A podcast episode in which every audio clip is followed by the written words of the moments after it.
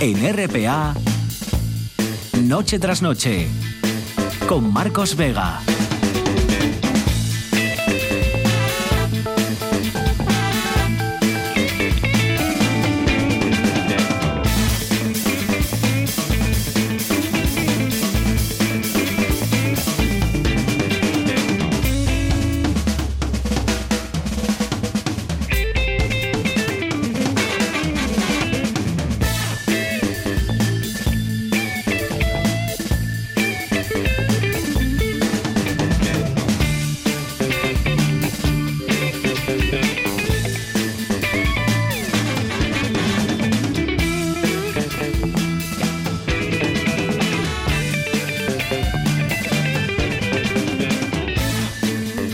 Buenas noches, sean bienvenidos al espectáculo de la radio. Enseguida nos va a contar nuestro hombre en las nubes, como siempre, que, el día de mañana va a ser tan bueno como este, por lo menos, como este que vamos a cerrar juntos. Que nos va a contar que San Mateo arranca también con sol, por tanto, y con temperaturas veraniegas. Y nos va a contar además qué nos espera el fin de semana y los estragos que ha hecho y que está haciendo a estas horas, en estos mismos momentos, la gota fría en Murcia, en Valencia y en Alicante, donde las lluvias torrenciales como saben, ya han dejado al menos dos muertos, aparte de destrozos materiales, evacuaciones y, demás. Enseguida les contaremos. Enseguida también les voy a contar cuál es hoy nuestra imagen del día y enseguida miraremos a las estrellas, donde esta semana hemos sido testigos de un nuevo y fascinante hallazgo, el de agua en la atmósfera de un planeta rocoso. Luego Isaías Gonzalo nos lo contará. Ese hallazgo, por cierto, es el que ha inspirado nuestra pregunta de hoy, a través de las redes sociales, a través de las tres vías de contacto que, recuerden, tienen con este programa. Pueden hacerlo a través de Facebook, ahí somos Noche tras Noche, espacio RPA.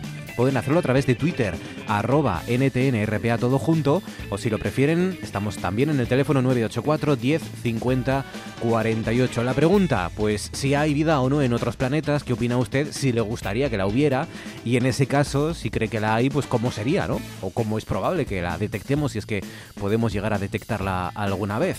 Por ejemplo, Fabila Ramírez Sancho dice, uno, si el universo es grande, sería muy egoísta pensar que solo hay vida en la Tierra. Dos, me da igual. Tres, organismos uniceros. Me da igual, se refiere a si le gusta o que la hubiera o no, le da igual. Tres, eh, respecto a cómo sería, pues dice que organismos unicelulares, plantas o quizás formas de vida basadas en el silicio en lugar del carbono. En cualquier caso, dice Fabila Ramírez, vida totalmente opuesta a lo que conocemos. Las posibilidades existen, dice. También nos cuenta, por ejemplo, aquí Puri Vitienes. De pequeña me leía libros sobre el universo de Stephen Hawking, entre otros. Creo que aprendí a pensar en tamaño universo y creo que somos una mota de polvo. Claro que hay vida, dice Purivitienes, no sé cómo puede ser, pero la hay. Me gusta pensar que como mota de polvo que somos, hay infinidad de cosas que desconocemos y que sería emocionante descubrir. Ojalá fuera vida diferente a la nuestra o quizás igual o parecida. Ojalá pudiéramos comunicarnos con otras vidas y enriquecernos mutuamente. Añade Puri, postdata, en segundo de BUP suspendí física con el Robles y mi carrera de astrofísica se truncó para siempre. Pues ya saben, a través de tres vías de contacto, Facebook, Twitter y el teléfono 984 10 50 48, pueden contarnos si en su opinión hay vida en otros planetas, si le gustaría que efectivamente la hubiera o no, y en ese caso, pues cómo sería, ¿no? Con Fabián Solista desencadenado al frente de la parte técnica, con Luis Fernández en producción, son a esta misma hora las 9 y 33 minutos, esto es Asturias, y sigue siendo noticia, Vesuvius, durante todo el día de hoy. La compañía, ya saben, ha confirmado hoy que efectivamente, como nos teníamos y como había anunciado, va a cerrar la planta de Langreo, que arranca por tanto ese ERE que echará a la calle a un número todavía indeterminado de trabajadores.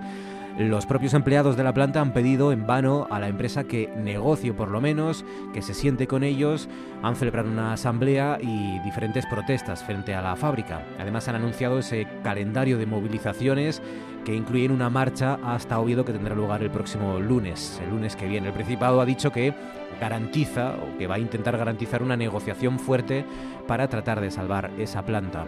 Mantendremos como siempre puntualmente informados y la atención plena como siempre a los conflictos laborales y en este caso a todo lo que afecte a los trabajadores y a las familias que dependen de Vesuvius.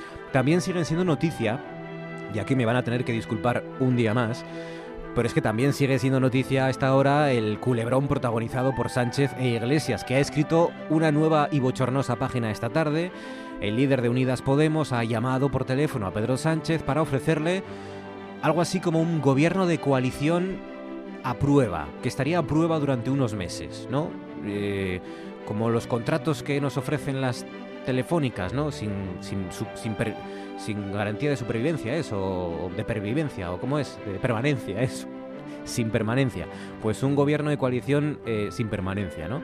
Que estaría a prueba durante unos meses hasta tener y firmar unos nuevos presupuestos y ahí pues volverían a, a analizarlo. Bueno, da igual porque el PSOE lo ha rechazado, como digo, es noticia de esta misma tarde. Pero no se preocupen porque ese no va a ser el asunto central de nuestro Consejo de Actualidad, aunque hablaremos de esa cuestión también si es que los tertulianos lo, les interesa. Lo que sí ocupará nuestro asunto central en el Consejo de Actualidad será del operativo de rescate de la perra Shana. Ya hablamos el lunes de este asunto. La perrina que cayó por un terraplén en Candás y obligó a movilizar al helicóptero del 112. Nos preguntaremos si es desproporcionado y debatiremos si pues, se debería pagar el coste en un despliegue de este tipo o no y se debe poner en riesgo vidas humanas para rescatar a animales eh, domésticos en este caso. Bueno, como digo, a partir de las 10, esa cuestión y otras más en nuestro Consejo de Actualidad con Luis Laria, Cristina Esteban y Maribel Lujilde. Y ahora que, como siempre, tienen tres vías de contacto, les leo algunas de sus respuestas también. Bueno, hay una discusión interesante, ¿no? Sobre si hay, si no la hay, si hay vida, si no hay vida. José Paulino Lorences dice que se conforma con esta vida, que conocemos ya. John Paperback dice, en el mío la hay, algún día volveré, en su planeta. Dice Monse Martínez directamente, ay no, por Dios, que no haya vida en otros planetas. Luis José Vigil dice sí y espero que a diferencia que en el nuestro sea inteligente. Ramón Redondo Suárez dice seguramente sí que la hay y lo mismo es hasta inteligente y no como la que hay en este planeta. Isaías Gonzalo Solís dice sí, sí, distinta, dice. O sea que sí hay vida, que sí le gustaría que la hubiera y que en su opinión pues sería una vida diferente a la que conocemos aquí.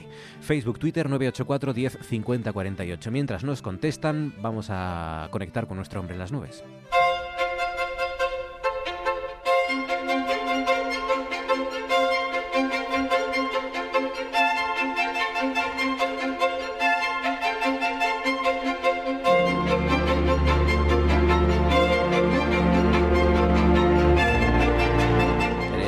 Martínez de Urueta. Javier, buenas noches. Hola, buenas noches, Marcos. Y, bueno, te estás recuperando todavía del éxito, ¿no? Del curso que vas a ofrecer en la Universidad Popular de Gijón, del que ya les anunciamos hace algunos días que se podían apuntar. No solo se ha apuntado toda la gente que había y han cubierto las plazas, sino que hay por lo menos 20, más de 20 personas en espera, ¿no? Ahí sí, sí, lista de espera. La verdad que estoy muy contento porque se habría antes de ayer ya el plazo de, de matrículas, habría a las 9 de la mañana y nada, pasados 13 minutos ya se completaba esas plazas, que eran 20 plazas, y ahora, bueno, se ha actualizado el número y hay 30 personas en, reserva, o sea que se podría hacer de nuevo otro curso y esperemos que, bueno, que queden contentos y se repitan próximas ediciones. Las nubes interesan a los asturianos, eso está claro, ¿no? Y, nos cuentan mucho más de lo que queremos y de ahí que tenga tanto éxito el trabajo de Javier Martínez de Orueta. Por cierto, nubes que hoy han escaseado, por no decir que, que no hemos visto ni una en Asturias, ¿no? Hoy, eso, en Asturias que hemos tenido los cielos eh, totalmente despejados y que, bueno, en, algunas zonas del centro, por ejemplo en Oviedo, a primeras horas amanecíamos con, con algunas nieblas, pero bueno, estas se disipaban rápidamente y daban ya paso al sol. Ha sido un día de, verano, digamos, porque las temperaturas, bueno, han sido más o menos pues las adecuadas para esta época del año. Por ejemplo, la máxima más alta en Illes, que rondaban más o menos los 27 grados, o en Mires, que rondaban los los 25. Y bueno, respecto a algunas zonas de, la costa que estos días está soplando el noroeste con cierta intensidad, por ejemplo en el Cabo Busto, pues 60 kilómetros, este viento de noroeste al soplar con esa intensidad lo que hace es que hay esa sensación de calor que digamos, si en la costa hace 24 grados, pues al soplar el noroeste eh, se siente que hace algo de, más fresco, no hace, no hace esa temperatura real. Y mientras aquí hemos tenido, parece el mundo al revés, mientras aquí hemos tenido una jornada radiante de sol y una jornada veraniega, resulta que en el levante español están en plena gota fría, aguantando lluvias torrenciales, aguantando riadas eh, y con de momento al menos dos muertos, ¿no? Por, por, por los desbordamientos de los ríos, eh, han dejado, como digo, dos muertos, muchos desalojos, destrozos en el este de España y, e imágenes de, de personas que están, bueno, saliendo con lo opuesto de sus casas, ¿no? Sí, la verdad que las imágenes que bueno que están eh, habiendo por las redes sociales, sobre todo por, por Twitter y Instagram, la verdad que son devastadoras. Nosotros tenemos suerte de que Asturias se mantenga al margen de este temporal, como digas tú, de, esta gota fría. pero sí, las cantidades de agua que están precipitando, bueno, durante la jornada de ayer y hoy, la verdad que son impresionantes. Por ejemplo, la cantidad de precipitación más alta en toda España, bueno, sobre todo está afectando a zonas del sureste peninsular, pues Almería, Murcia, Valencia, Alicante, donde ha caído más cantidad de agua hoy, según la Agencia Estatal de Meteorología, ha sido en Otillente, en Valencia, que han caído nada más y nada menos que 283 litros por metro cuadrado, pero he estado mirando otros datos de redes aficionados de la Comunidad de Valencia y hay un punto en el que han caído hoy en tan solo 24 horas 440 litros por metro cuadrado. o sea, es una cantidad de agua impresionante que supera la cantidad de, agua que suele precipitar en a lo largo de un año entero. O sea que ha llovido más en estas horas que, que en algunos casos llueve durante todo el año. Eso es, eso es. Y, en Otillén, curiosamente, que hoy, como digo, ha, llovido, han caído 283 litros. Esto supera la precipitación anual de dos años recientes, como son el 2005 y 2015. Así que hoy ha llovido más que en todo el año 2005 y todo el año 2015. Qué barbaridad. Las imágenes, la verdad es que bueno, eh, son claras, ¿no? De, cómo han arrasado las calles, las lluvias torrenciales, dejan daños eh, materiales incalculables, pero sobre todo la muerte de esos mm. dos hermanos de 61 años y 51 que, que han, fueron arrastrados por, por dentro de su coche en Caudete, en Albacete, y como digo, han, han fallecido, han fallecido. Son esas, esos dos muertos que dejan en las lluvias torrenciales, que van a continuar en las próximas horas, también durante esta madrugada y mañana, además.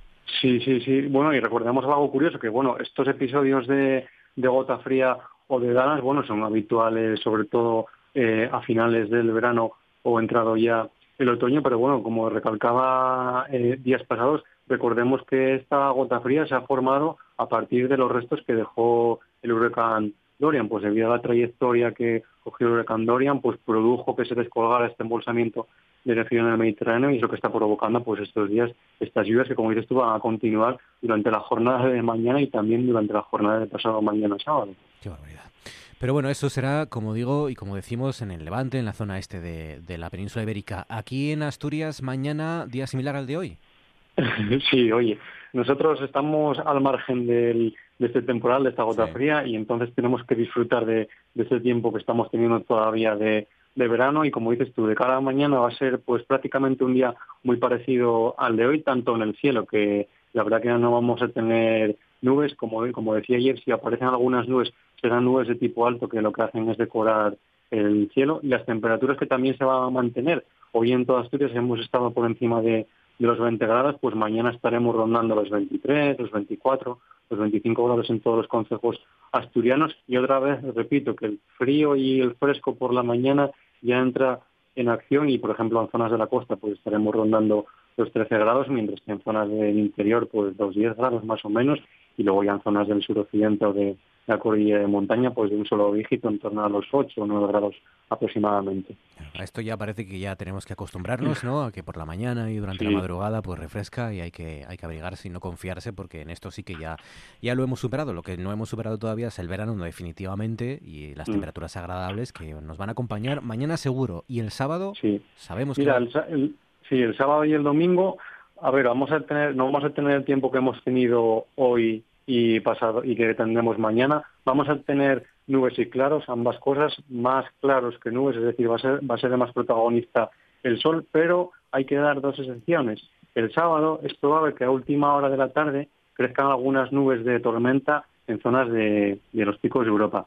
Y el domingo es probable también que a última hora crezcan tormentas, pero tanto en la cordillera como en los picos de Europa. Como digo, a última hora de la tarde y las temperaturas, bueno, que van a ser más o menos parecidas a las de hoy, quizás ganaremos un grado, un poco más, o grado y media, pero como digo, las máximas tanto el sábado como el domingo pues van a ser agradables en torno a los 23, 24, 25 grados y lo que digo, en el cielo tendremos algunas nubes y de cara a la tarde en los dos días crecerán en la cordillera y en los picos nubes que nos dejarán a última hora algunas tormentas en esas zonas de, montaña. Bueno, pues nada, eh, en general No, buen tiempo para el fin de semana. Sí, y veremos el sol, por lo menos, ¿no? Aunque y sobre todo que empieza, que empieza San Mateo, pues los habitantes tendremos que disfrutar también de, del inicio de las fiestas. ahora, eso sí, el día de lluvia o un par de días de lluvia en San Mateo, eso eso nos libráis, esto ya lo sabes. Eso no, no, no, nos libramos. Es una tradición. claro, casi como el propio San Mateo, o sea que siempre algún día o dos sigue, sigue lloviendo todavía cada año en, estas fechas. Eh, pues nada, se lo contaremos. Orueta, cuídate, Javier, gracias. Buen fin de semana. Por cierto, mañana viernes, que como nos contaba nuestro hombre en las nubes, arranca San Mateo, eh, lo hace con actividades infantiles en el campo San Francisco ya a partir de las 5, de 5 a 8. A las 8 llega el pregón ¿no? de la profesora de Historia del Arte, recuerden, de la Universidad de Oviedo, Yayoi Kawamura, en la plaza del Ayuntamiento, como suele ser habitual. Eso a las 8, a las 8 y media hay teatro en el Teatro Filarmónica, La Nariz de Cirano. A las 9 el concierto que, va a abrir ¿no? los conciertos de San Mateo, el concierto de Marta Sánchez y Carlos Baute. Es eh, a las perdón, es a las 11 menos cuarto en La Losa. El concierto de Marta Sánchez y Carlos Baute a las 22.45 en La Losa. A las 10 y media concurso de rock en la Plaza de Feijó, Saratoga toca y a las 11 verbena con, en el Paseo del Bombé en el campo San Francisco. Eso es lo que va a suceder el viernes en San Mateo, las fiestas de San Mateo. Lo que suceda el fin de semana ya, si tengo tiempo, mañana se lo cuento porque ahora quedan 15 minutos para llegar a las 10. Vamos a contarles la foto del día.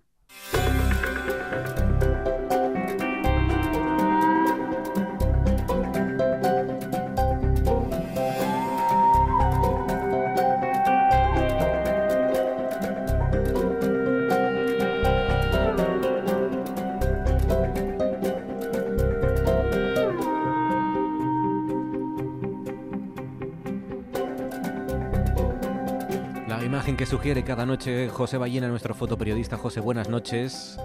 Hola, ¿qué tal? Buenas noches. Porque mañana es verdad que se da la circunstancia de que arranca San Mateo en Oviedo y arrancan también las clases en secundaria, porque esta es la, un poco la semana de la vuelta al cole, ¿no? Eh, hay eh, primaria, hay algunos cursos que ya empezaron el martes, otros eh, empiezan mañana, la universidad creo que lo hace la semana que viene, o también han empezado los profesores. En algunas facultades creo que ya empezaron, pero bueno, en general será la semana que viene, sí. Y de ahí una de las imágenes que, que nos ofrece la vuelta al cole habituales, pero como siempre, ¿no? La imaginación de nuestros fotógrafos eh, siempre llega hasta lugares que, creíamos agotados, porque es una imagen, bueno, curiosa, llamativa, ¿no? Eh, la cámara parece que está a ras de suelo, es un, picado, ¿no? Un contrapicado, ¿no? Mejor dicho, que, que, refleja por la espalda a una alumna de unos 12, 14 años, que está llevando una de estos trolleys, una, una de estas eh, arrastrando una mochila de estas con ruedas. Mochila con ruedas. Otro niño más joven o niña, no sé lo que es, que lleva una mochila al hombro y la madre que lo coge de la mano. Los tres de espaldas dirigiéndose por el asfalto, no, camino al colegio que aparece de fondo. Sí, pues eh, bueno, es una foto de Alespiña que se publicó en el comercio y sí, como bien comentas, es un punto de vista bajo, con lo cual también enaltece un poco las tres figuras, incluso al estar cogido con, un gran angular la mochila, esta y que decías, pues parece aún más grande de lo, de lo que es, ¿no?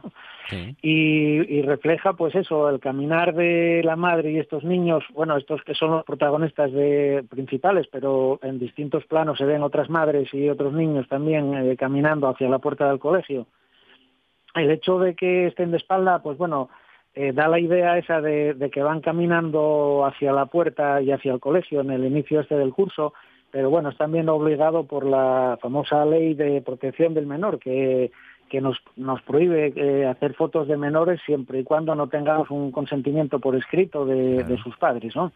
Entonces, bueno, pues Alex eh, muy ingeniosamente, como decías, aprovechó la circunstancia y, hace de, la dificultad pues algo a favor de, de, la expresividad de la foto, ¿no? Sacándolos de espalda, caminando hacia el colegio, con lo cual es la vuelta al cole. La vuelta al colegio también de los fotógrafos, ¿no? en muchos casos, y la vuelta a tener que, que, imaginar, ¿no? Estas son algunas de las dificultades que muchas veces, claro, no, no, no nos damos cuenta o no recordamos, ¿no? no se pueden sacar imágenes de, de, menores de edad en, en, los medios de comunicación, ni en la televisión, ni en los periódicos, y claro, cuando hay que cubrir cosas como la vuelta al cole, pues es realmente muy difícil, ¿no? Que no parezca eh, la cara de, de, ningún guaje, y entonces, pues para eso hay que eh, informar eh, al mismo tiempo que proteger, por supuesto, la identidad de los proteger los derechos del menor, claro. Hay alguna otra foto también guapa y curiosa dentro ya de las aulas con, con un primer plano a lo mejor de un globo terráqueo y unos libros y los niños al fondo desenfocados. Bueno, es, es buscar el el momento y apañarte con lo que tienes en cada momento para sabiendo lo que puedes y lo que no puedes hacer, pues buscarte la vida y hacer la foto que, que se necesita para ilustrar la información.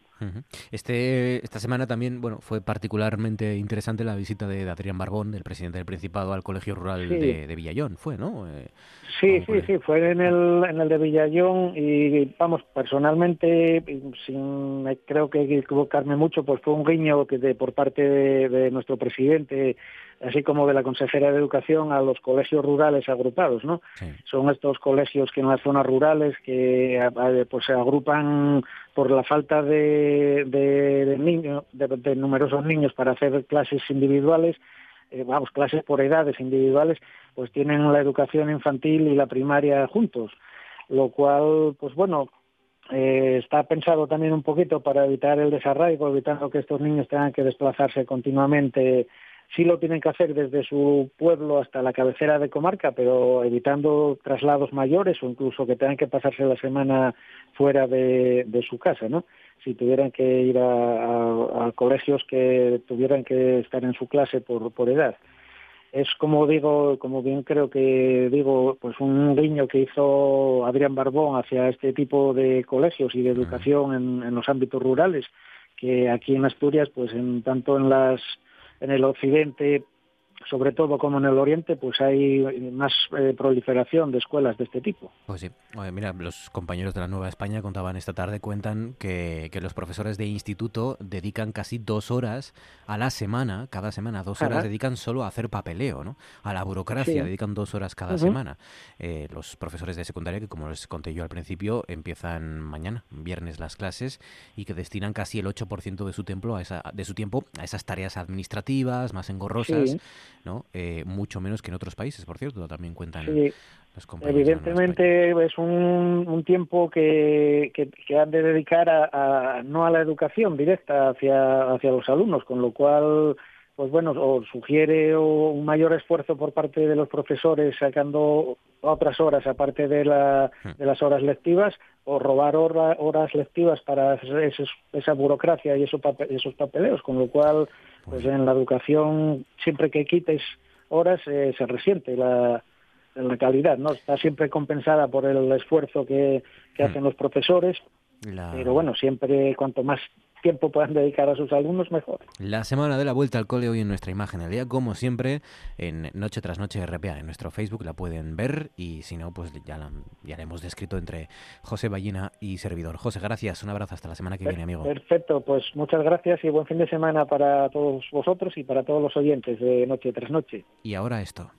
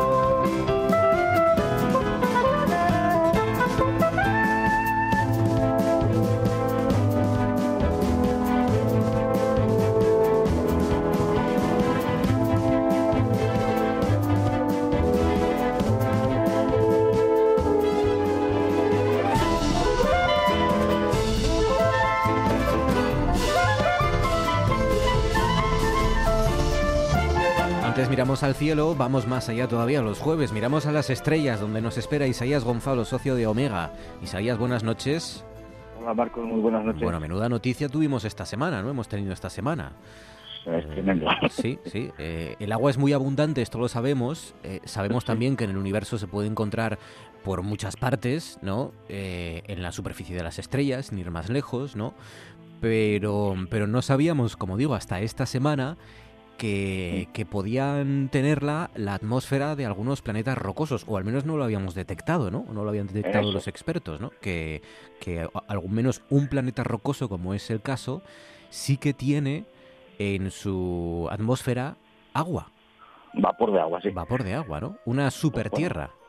una supertierra. Esta, bueno, ya la había descubierto, este es un descubrimiento del telescopio Kepler, un telescopio robotizado, y lleva un montón de exoplanetas descubiertos, se dedica a eso, a descubrir exoplanetas, y en este habían descubierto que era una supertierra, llamaban supertierra por, bueno, un tamaño eh, bastante mayor que la Tierra, pero de características similares en cuanto a composición. Y ahora, bueno, pues siguiendo los estudios han detectado de que hay vapor de agua, lo que daría alguna posibilidad más a, la vida. Como siempre hay eh, bastantes pros, ¿no? Hay muchos eh, obstáculos que impiden que, que, la Tierra, pues, esto, que esto está bien saberlo y recordarlo para darse cuenta de lo difícil, ¿no? Eh, al mismo tiempo lo fácil y lo difícil que es que exista vida, que la vida estalle tal y como al menos la conocemos aquí en la Tierra, ¿no? La, la, serie de circunstancias y casualidades que tuvieron que coincidir para que aquí, pues, se produjera este, este vergel, ¿no? Del que, del que surgimos nosotros. ¿Cuál es el hándicap en este caso? Pues que es una enana roja, la estrella de este planeta es una enana roja, el sol, digamos, esta, de esta Tierra es, es una enana roja de este planeta y, tiene grandes estallidos, ¿no? Que cada cierto tiempo, estallidos mm, periódicos mm. que en principio harían difícil, ¿no? La existencia de vida tal y como la conocemos aquí, como siempre decimos. No, bueno, las estrellas, las enanas rojas suelen ser estrellas bastante tranquilas no son como las super las super rojas las enanas rojas son unas estrellas que llevan bastante lento su, su proceso de fusión, lo que hace que, duren bastantes más mm, millones de años que las normales o digamos las, las otras tipos de estrellas. Son estrellas más frías que el Sol. Esto lo que hace es que el planeta, eh, para recibir la misma radiación que recibimos nosotros aquí, la misma cantidad de energía, tenga que orbitar mucho más cerca. Eh, al orbitar mucho más cerca, pues, pues el producto es acoplamiento el acoplamiento orbital, que siempre presenta lo mismo que la Luna a la Tierra presenta la misma cara, Mercurio que está en una, una órbita, un acoplamiento de dos tercios, eh, este, este planeta pues seguramente también orbite enseñando siempre la misma cara al Sol, a ese Sol, a su estrella, lo que hará que una parte tenga unas temperaturas extremas y la otra esté congelada, lo que reduce una franja intermedia, dependiendo de, la variación climática que pueda transportar la atmósfera, para hacer una franja más o menos habitable, que no sea extrema. ya, reducimos. Bueno, ya sabes que esto de, ya lo hemos comentado en otras ocasiones, la de la zona de los recintos de oro. Para la vida tal como conocemos necesitamos la zona recintos de oro, ni muy frío, ni muy caliente, ni muy cerca, ni muy lejos, ni muy rápido, ni muy despacio, todo medio, medio, medio, medio, que es como, como, como las definimos aquí. Claro, claro. Que cuando, cuando empezamos a decir que por estadística, con tantos miles de millones de estrellas que hay, seguramente que tenga que haber vida, porque, porque no sería, bueno, demostrado no está en ningún caso, en ningún caso. Es, es muy complicado, es una casualidad cósmica tremenda, y, tal como la conocemos aquí, será que así. Ya sabes que mm. siempre nos vamos a, la vida, ¿no? Y, si habrá vida, si no habrá vida, pero en realidad este hallazgo, como siempre, lo, lo más interesante es, mm, pues eso, mm, por ejemplo, que se haya encontrado agua en la atmósfera de este planeta significa o podría significar que muchos de los planetas que orbitan esas estrellas podrían tener atmósfera también, aunque todavía no sabemos si las enanas rojas proporcionan o no un entorno adecuado para la vida. Y luego, y sobre todo, que esto, como contabas tú, se ha encontrado con el Hubble que es un telescopio que es eh, mm, que ya está mm, a lo mejor no desfasado pero que desde luego está muy mucho más anticuado que los que se están construyendo están a punto de empezar a usarse no exactamente este el Hubble bueno ya ya ya había acabado su vida útil lo que pasa es que bueno sigue funcionando y seguimos trabajando con él. Pero a la espera de que manden el James Webb que es mucho más grande, más potente, y, pero esto hasta el año 2020 me parece que no, no tienen previsto lanzarlo, o sea que todavía nos queda un poco. Pero vamos, que el, el, el, futuro ¿no? que les espera y que os espera sí, a sí, los aficionados. Eh, eh, es bueno ir descubriendo, eh, ir, avanzando en, ese... estamos todos ansiosos y expectantes por tener la, la primera muestra, la primera confirmación de, existencia de, vida. No ya hablamos de vida inteligente, sino de lo que es vida, porque es que hasta ahora no hay ninguna evidencia. Entonces, bueno, conseguir eso ya sería un avance, porque en pensar en desplazarnos y todas estas cosas, eso ya ni para esta generación, ni para la siguiente, ni para muchas.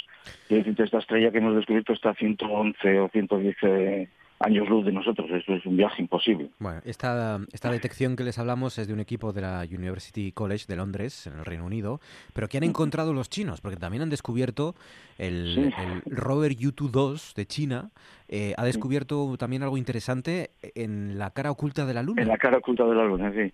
Esto llevan ya unos meses allí de, de investigación, han conseguido posar, es la primera vez que se posaba una, una sonda en la cara oculta, porque claro, hay que tener en cuenta que exige tener otro otro satélite alrededor de la Luna para poder mandar órdenes. La cara oculta desde la Tierra no podemos mandarle nada, ni ellos a nosotros, claro, está está oculta para nosotros.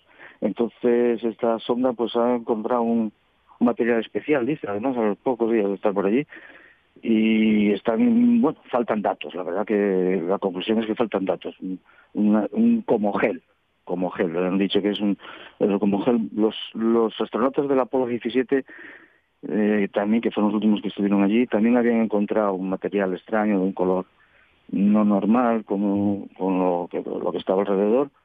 Mm, bueno, se, eh, puede asimilar a al haber sido de un impacto de meteorito o un volcanismo, eh, dicen que es similar a, a la trinita, trinitita, Trinitita, sí, un material que se, se formó en, en Álamo Gordo cuando hicieron las primeras pruebas nucleares ahí en Nuevo, Nuevo México, los americanos, eh, pues surgió un elemento nuevo, un material nuevo, y dicen que puede ser parecido, tipo vidrioso. Entonces, bueno, es interesante porque eh, significa que bajo la superficie de la Luna podría hallarse otro material y que no conocimos o que no nos dio, no dio lugar a, conocer cuando las misiones Apolo y que lo mismo que se ha confirmado este mismo año también, nos hemos hablado, que se ha confirmado la, existencia de agua agua sólida en, algunos cráteres del sublunar y demás, que podría haber otros materiales debajo, bueno, pues habrá que seguir investigando y, confirmando las cosas. Pues Esto está en la cuenca del cráter Aitken, que está en el centro de, la cara oculta. Hmm. Está a unos 16 grados al sur del ecuador lunar y, hacia el centro. No, no es no es muy cuando eh, fueron a asegurar cuando los chinos ponen tanta pero en resumen que hay, hay, hay pocos datos para este material porque claro de momento lo único que hay son imágenes no hay muestras hmm. Cuando ponen tanto interés y tanto dinero sobre todo es porque algo, algo les interesa, ¿no? Este gel de luna, que lo han llamado, este nuevo material. Ya les contaremos si hay alguna novedad. Isaías, cuídate. Por cierto, eh, ¿vais a abrir este fin de semana? ¿Sí? sí, señor. Mañana abriremos, que parece que tenemos buena noche.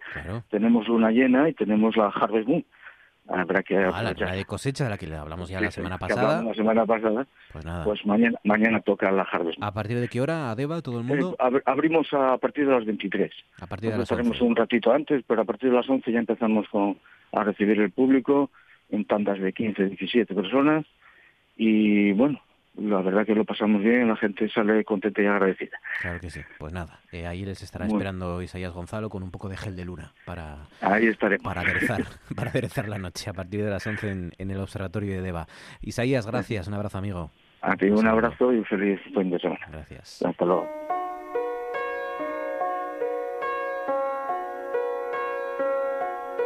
En RPA Noche tras noche. Con Marcos Vega.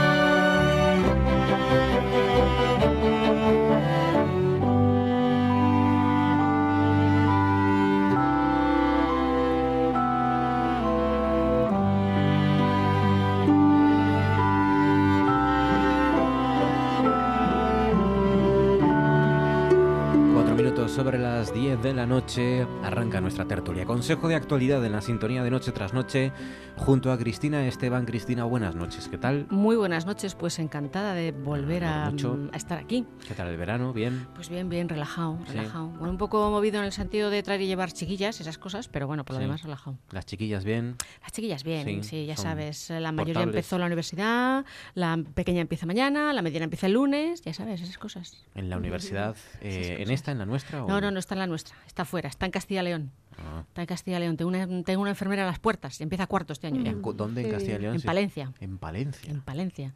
Es, la Universidad de Valladolid, es un campus de la Universidad de Ah, Valladolid. sí, verdad. Así que ahí estamos, ya hemos empezado prácticamente, estamos rodando, ya estamos en la normalidad. En la normalidad. Claro, ya las tenéis todas colocadas ya. Sí, sí, sí, sí. sí, sí. Hala. Tremendo, tremendo, ya ¿Qué sabes. tal Burgos? ¿Has estado en Burgos? Pues no, he estado, no, este verano no. Desde junio no he vuelto. Vuelvo Madre este fin de semana, pero desde junio no he vuelto.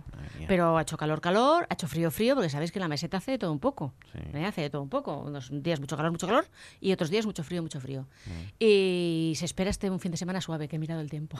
Muy bien. He mirado el tiempo y este Bueno, fin de perdona, semana... perdona, para fin de semana suave el nuestro, ¿eh? que va a ser un fin de semana también muy agradable. Nuestro todo suave. Asturias, Bueno, el, sábado suave. pasado yo creo que viví el día de... O el viernes, fue el viernes, el viernes pasado. El día de playa... No, perdón, el sábado. Más ideal de todo el verano que yo había visto. 22 grados, sin viento... mm, Maravilloso, maravilloso, de verdad, ¿eh? Poca gente, tiempo- poca gente, porque salimos poca gente a la playa. Somos Ideal. unos privilegiados también en el clima y en, el, Sí. y en lo Sí, meteorológico. sí, sí, Sí. Sí, este verano yo al lado de mi casa en casas de turismo rural y venía mucha gente del sur, sobre todo del centro, y decían que era increíble que hubiera 18 grados por la mañana. Digo, y menos, si usted se levanta antes hay menos seguramente. Y estaban encantados de que hubiera este tiempo aquí en Asturias, ¿no? Maribel Ugilde, buenas noches. ¿Qué tal? Buenas noches. ¿Cómo estás, Maribel? ¿Qué tal? Pues estoy encantada de estar otra vez con vosotros, que yo me siento ya como en, en familia. Claro. Sí, os echo de menos cuando tardo en venir, digo, ay, me falta algo, ¿qué me falta? Digo, pues es noche tras noche. Los trasnocheros también. Y eso que tú y yo nos vimos ya el, Nos vimos, es verdad. el fin de semana. Sí, En sí, un sí. sitio donde no se puede contar. ¿Se puede No se puede Uy, contar. ¿Es un secreto? Uy, uy, uy, ¿Tenéis secretos? Luis, esto, esto, Y estuvimos esto, esto. juntos, muy juntitos y pegaditos. Sí, sí, sí, es verdad. Sí, y Eh, estaba oscuro. Mano a mano, efectivamente. Sí. Estaba oscuro Sí. y... Yo creo que lo que podemos hacer, eh, Marcos, es contarlo cuando se Sí, pueda si contar. no, si no Sí, lo claro. contáis, la verdad es que ahora aquí queda una incógnita muy, muy Ojo, pues, pues Bueno, la pues- incógnita va a durar hasta, hasta Enero. enero. o sea que- Sí, hasta enero. Porque hasta en enero no lo Sálvame podemos contar. Deluxe va a aparecer posiblemente esta Es misma más, semana. es más eh, nos riñeron especialmente Sí. ya por anticipado, casi, por anticipado, eh, fue una, una bronca ya, eh, ¿cómo eran las guerras? Preventiva. Preventiva, exacto, como las guerras de Bush. Sí. Era una bronca preventiva a los periodistas para que, eh, algo de- así como ya os conocemos, no contéis nada, pero bueno, Que fue sois una, lenguaraces. fue una obra de teatro, esto sí se puede decir, ¿no?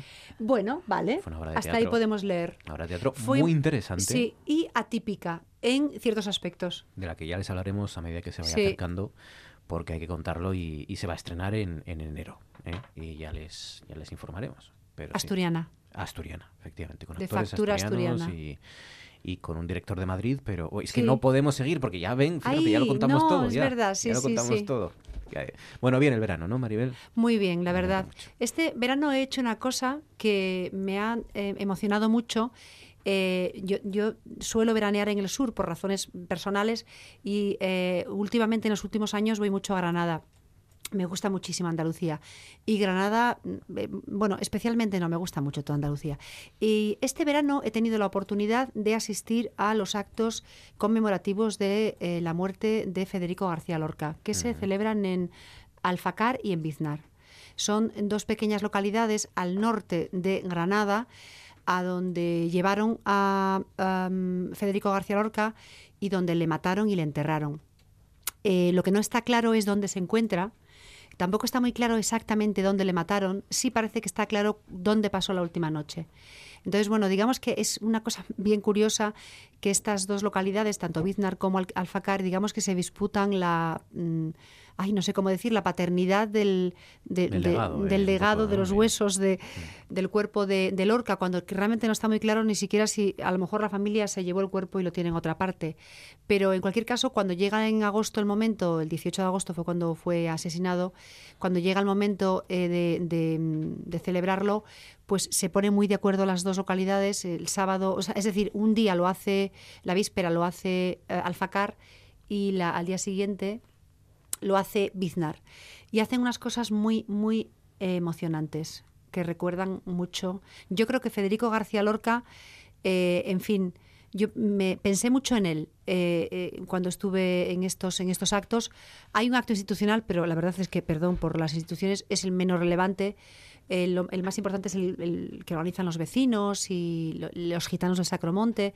Y la verdad es que yo pensaba en Federico García Lorca y decía, Dios mío, si este hombre levantase la cabeza y viese lo que le ha generado su, su legado, mm, no sé lo que no sé lo que diría, pero me gustaría escuchar lo primero que se le ocurriese decir, porque seguro que es algo que, que- que- que- que- algo algo para recordar, porque era muy muy emocionante. A mí me, me, Nos me pasa con tantos mucho. artistas eso que decimos, si levantara la cabeza ¿Y y, viera viera esto? ¿no? lo, que, lo que ha provocado, Sí. eh, yo creo que los únicos que han eh, podido eh, aliviar esa curiosidad han sido los creadores de esta serie de televisión española que se llama El Ministerio del Tiempo. Ah, sí. que eh, creo que es Velázquez, bueno, uno de los que resucitan entre comillas es Velázquez, ¿no? O lo traen a, a la actualidad, a Velázquez, y bueno, y es muy pesado.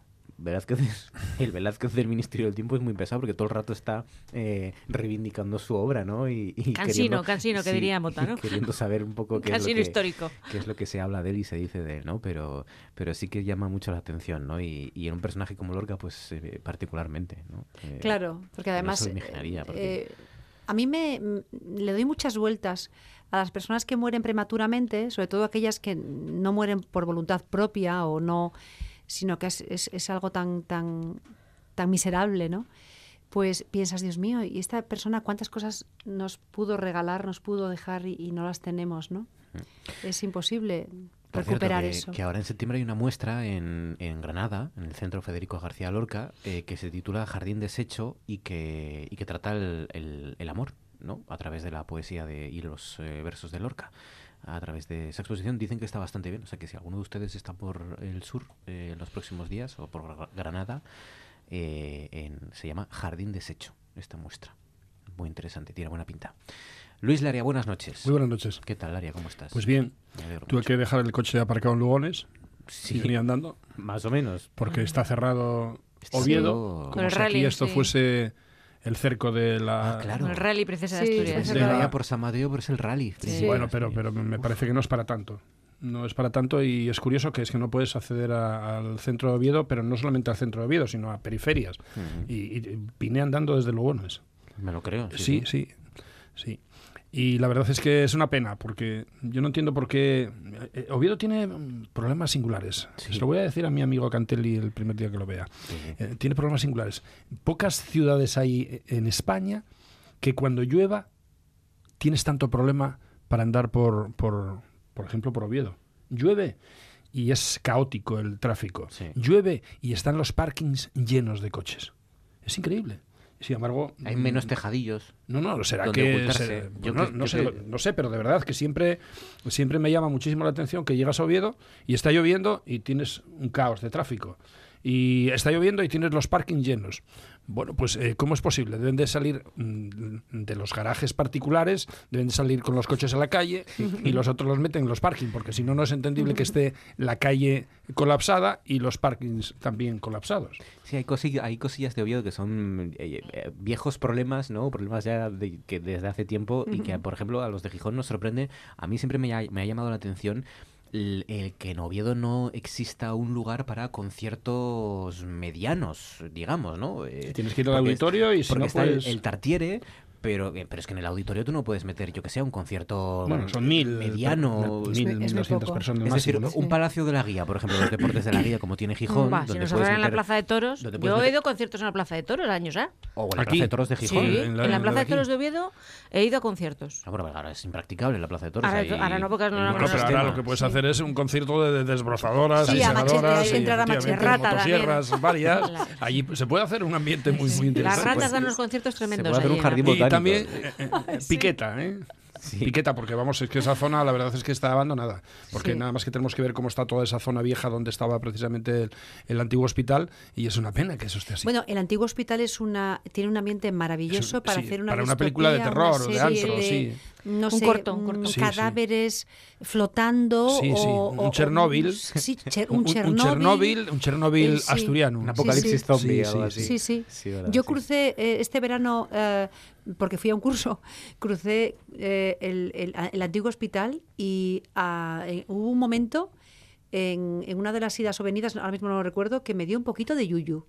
Que ya estaba mirando, yo ya oí- oía voces ya. Yo digo, Dios mío. Me gustaría saber a mí dónde están los, los equipos de radiodiagnóstico, sobre todo esos que tienen que eliminarse, porque obviamente, pues eh, imaginaros el potencial de radiación que tienen, eh, tanto lo que es equipos de rayos X, eh, los antiguos eh, pues TAC, etcétera, y estoy seguro que todavía tien- tienen que estar ahí, porque es cierto que del antiguo hospital se mandó incluso para África Sí, muchísimo material, cosas, sí. etcétera, y también para otros otras instituciones, pero aquello que ya quedaba un poco obsoleto y que obviamente necesitaba de una infraestructura para garantizar la, la- en este caso la salud de, de- de trabajadores y de personal, eso eh, yo creo que tiene que estar todavía allí. Por eso digo que podría Bueno, ser de un hecho hay Chernóbil. vigilantes, hay vigilantes jurados Claro. o bueno, un servicio Sí. de vigilancia que está al cuidado de todo aquello, o sea que evidentemente hay cosas No, no, de cosas valor de riesgo, todavía allí. seguro. Bueno, es Pero que allí sí, queda una la lavandería todavía. La Ya. lavandería está todavía en, en- enfrente, en lo que era la lavandería, enfrente de, de rehabilitación y de traumatología. Y está también el banco de tejidos de, bueno, y el centro comunitario de Sí, hay transfusiones. allí. servicios, hay servicios de la Consejería de Educación Sí, que están desplazados allí. allí. Bueno, es que están en obras, estaban Sí. en obras. Mientras estuvieron en obras en la Sí, Plaza sí. España, les desplazaron hasta allí. Bueno, pues es una pena que toda esa zona esté como está. Está realmente desmantelado todo de cualquier manera, caótico y, y yo creo que eso es inversión. Ahí no hay gasto cuando realmente se recupera un área como ese, que posiblemente incluso puede ser eh, parte, la mitad yo creo que tendría que ser una zona verde, porque eh, Oviedo no tiene zonas verdes, con excepción del Parque San Francisco no tiene más nada. Bueno, bueno, el parque purificado Ah, por favor, más. sí, eh. no, sí. Ver, Y el naranco, el naranco deberíamos tener ahí el naranco, Ah, no sí, sabe qué. Claro. Y, pero el Naranco y sobre todo para que suban en bicicleta todos, sí. Eh, lo que sí está claro que, por ejemplo, yo también achaco que en Gijón no sé si habrá esa expectativa de interés de zona verde, pero por ejemplo lo que es el Solarón, que ahora precisamente pues plantaron 100 abedules, ¿eh? pues eh, creo que si tenemos un gobierno socialista en la actualidad en Gijón, em, supuestamente tendría que velar por tener una zona verde, porque también Gijón adolece de zonas verdes. Estamos hablando de zonas verdes cuando realmente no estamos hablando de parques, o sea, estamos hablando de un parque pequeño que puede tener 4 o 5 hectáreas, vale, pero es que hay que si, si no tienes nada más que uno o dos, hay que hacer que tengamos 4 o 5.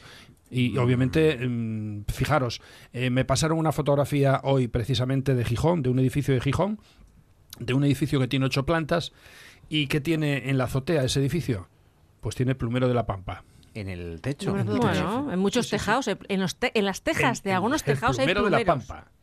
Plumero de Eh. la pampa en un edificio de 10 Mm. plantas en Gijón. No sé si Y- ha sido hoy o ayer eh, que anunció el Ayuntamiento de Gijón una inversión de, en el Parque Isabel la Católica.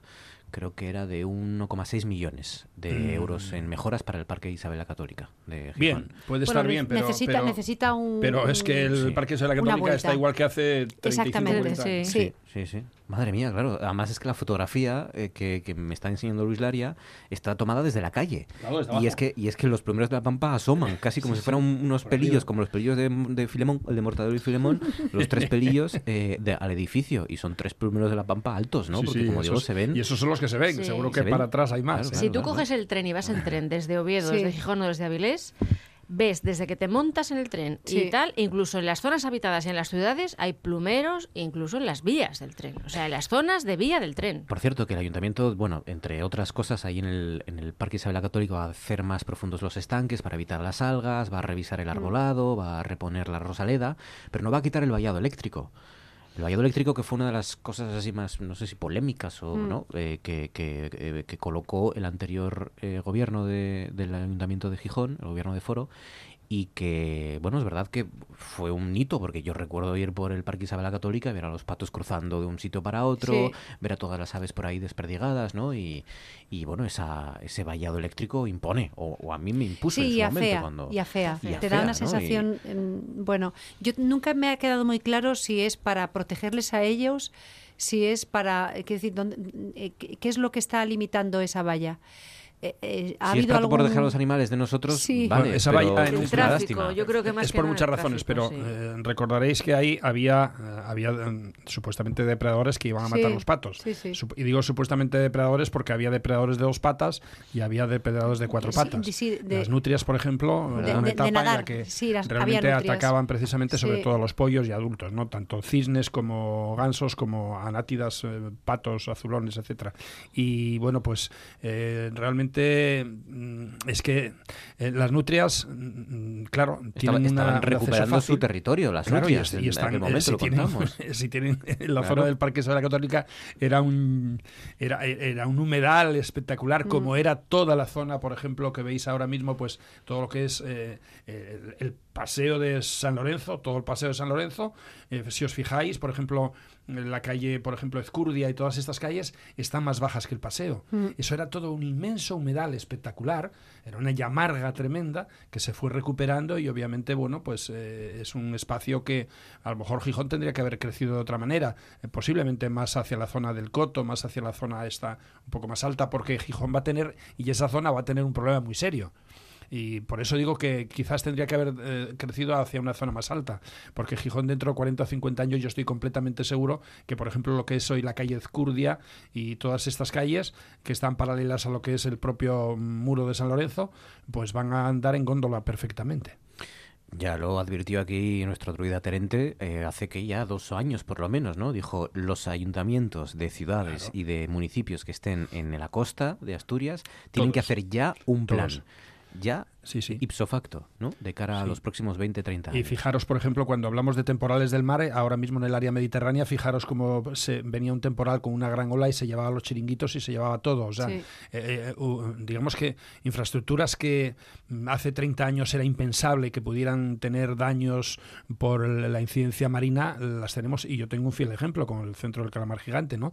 O sea que lo que sí está claro es que el incremento térmico y de- por, por el cambio climático favorece la dilatación del agua y no solamente que es que haya deshielo, sino que aumenta precisamente por esa dilatación y mm, posiblemente más de un tercio de la población mundial en unos 50 o 60 años vaya a tener problemas de, en este caso, de habitabilidad. Van a tener que marchar de esas Mm, zonas sí. donde son inundables, sin duda alguna. Refugiados medioambientales, sí. Exactamente. Eh, bueno, venga, que tengo ganas de preguntaros qué os parece la última, la última página, ¿no? el último capítulo del serial sobre la negociación de Dios gobierno. ¿no?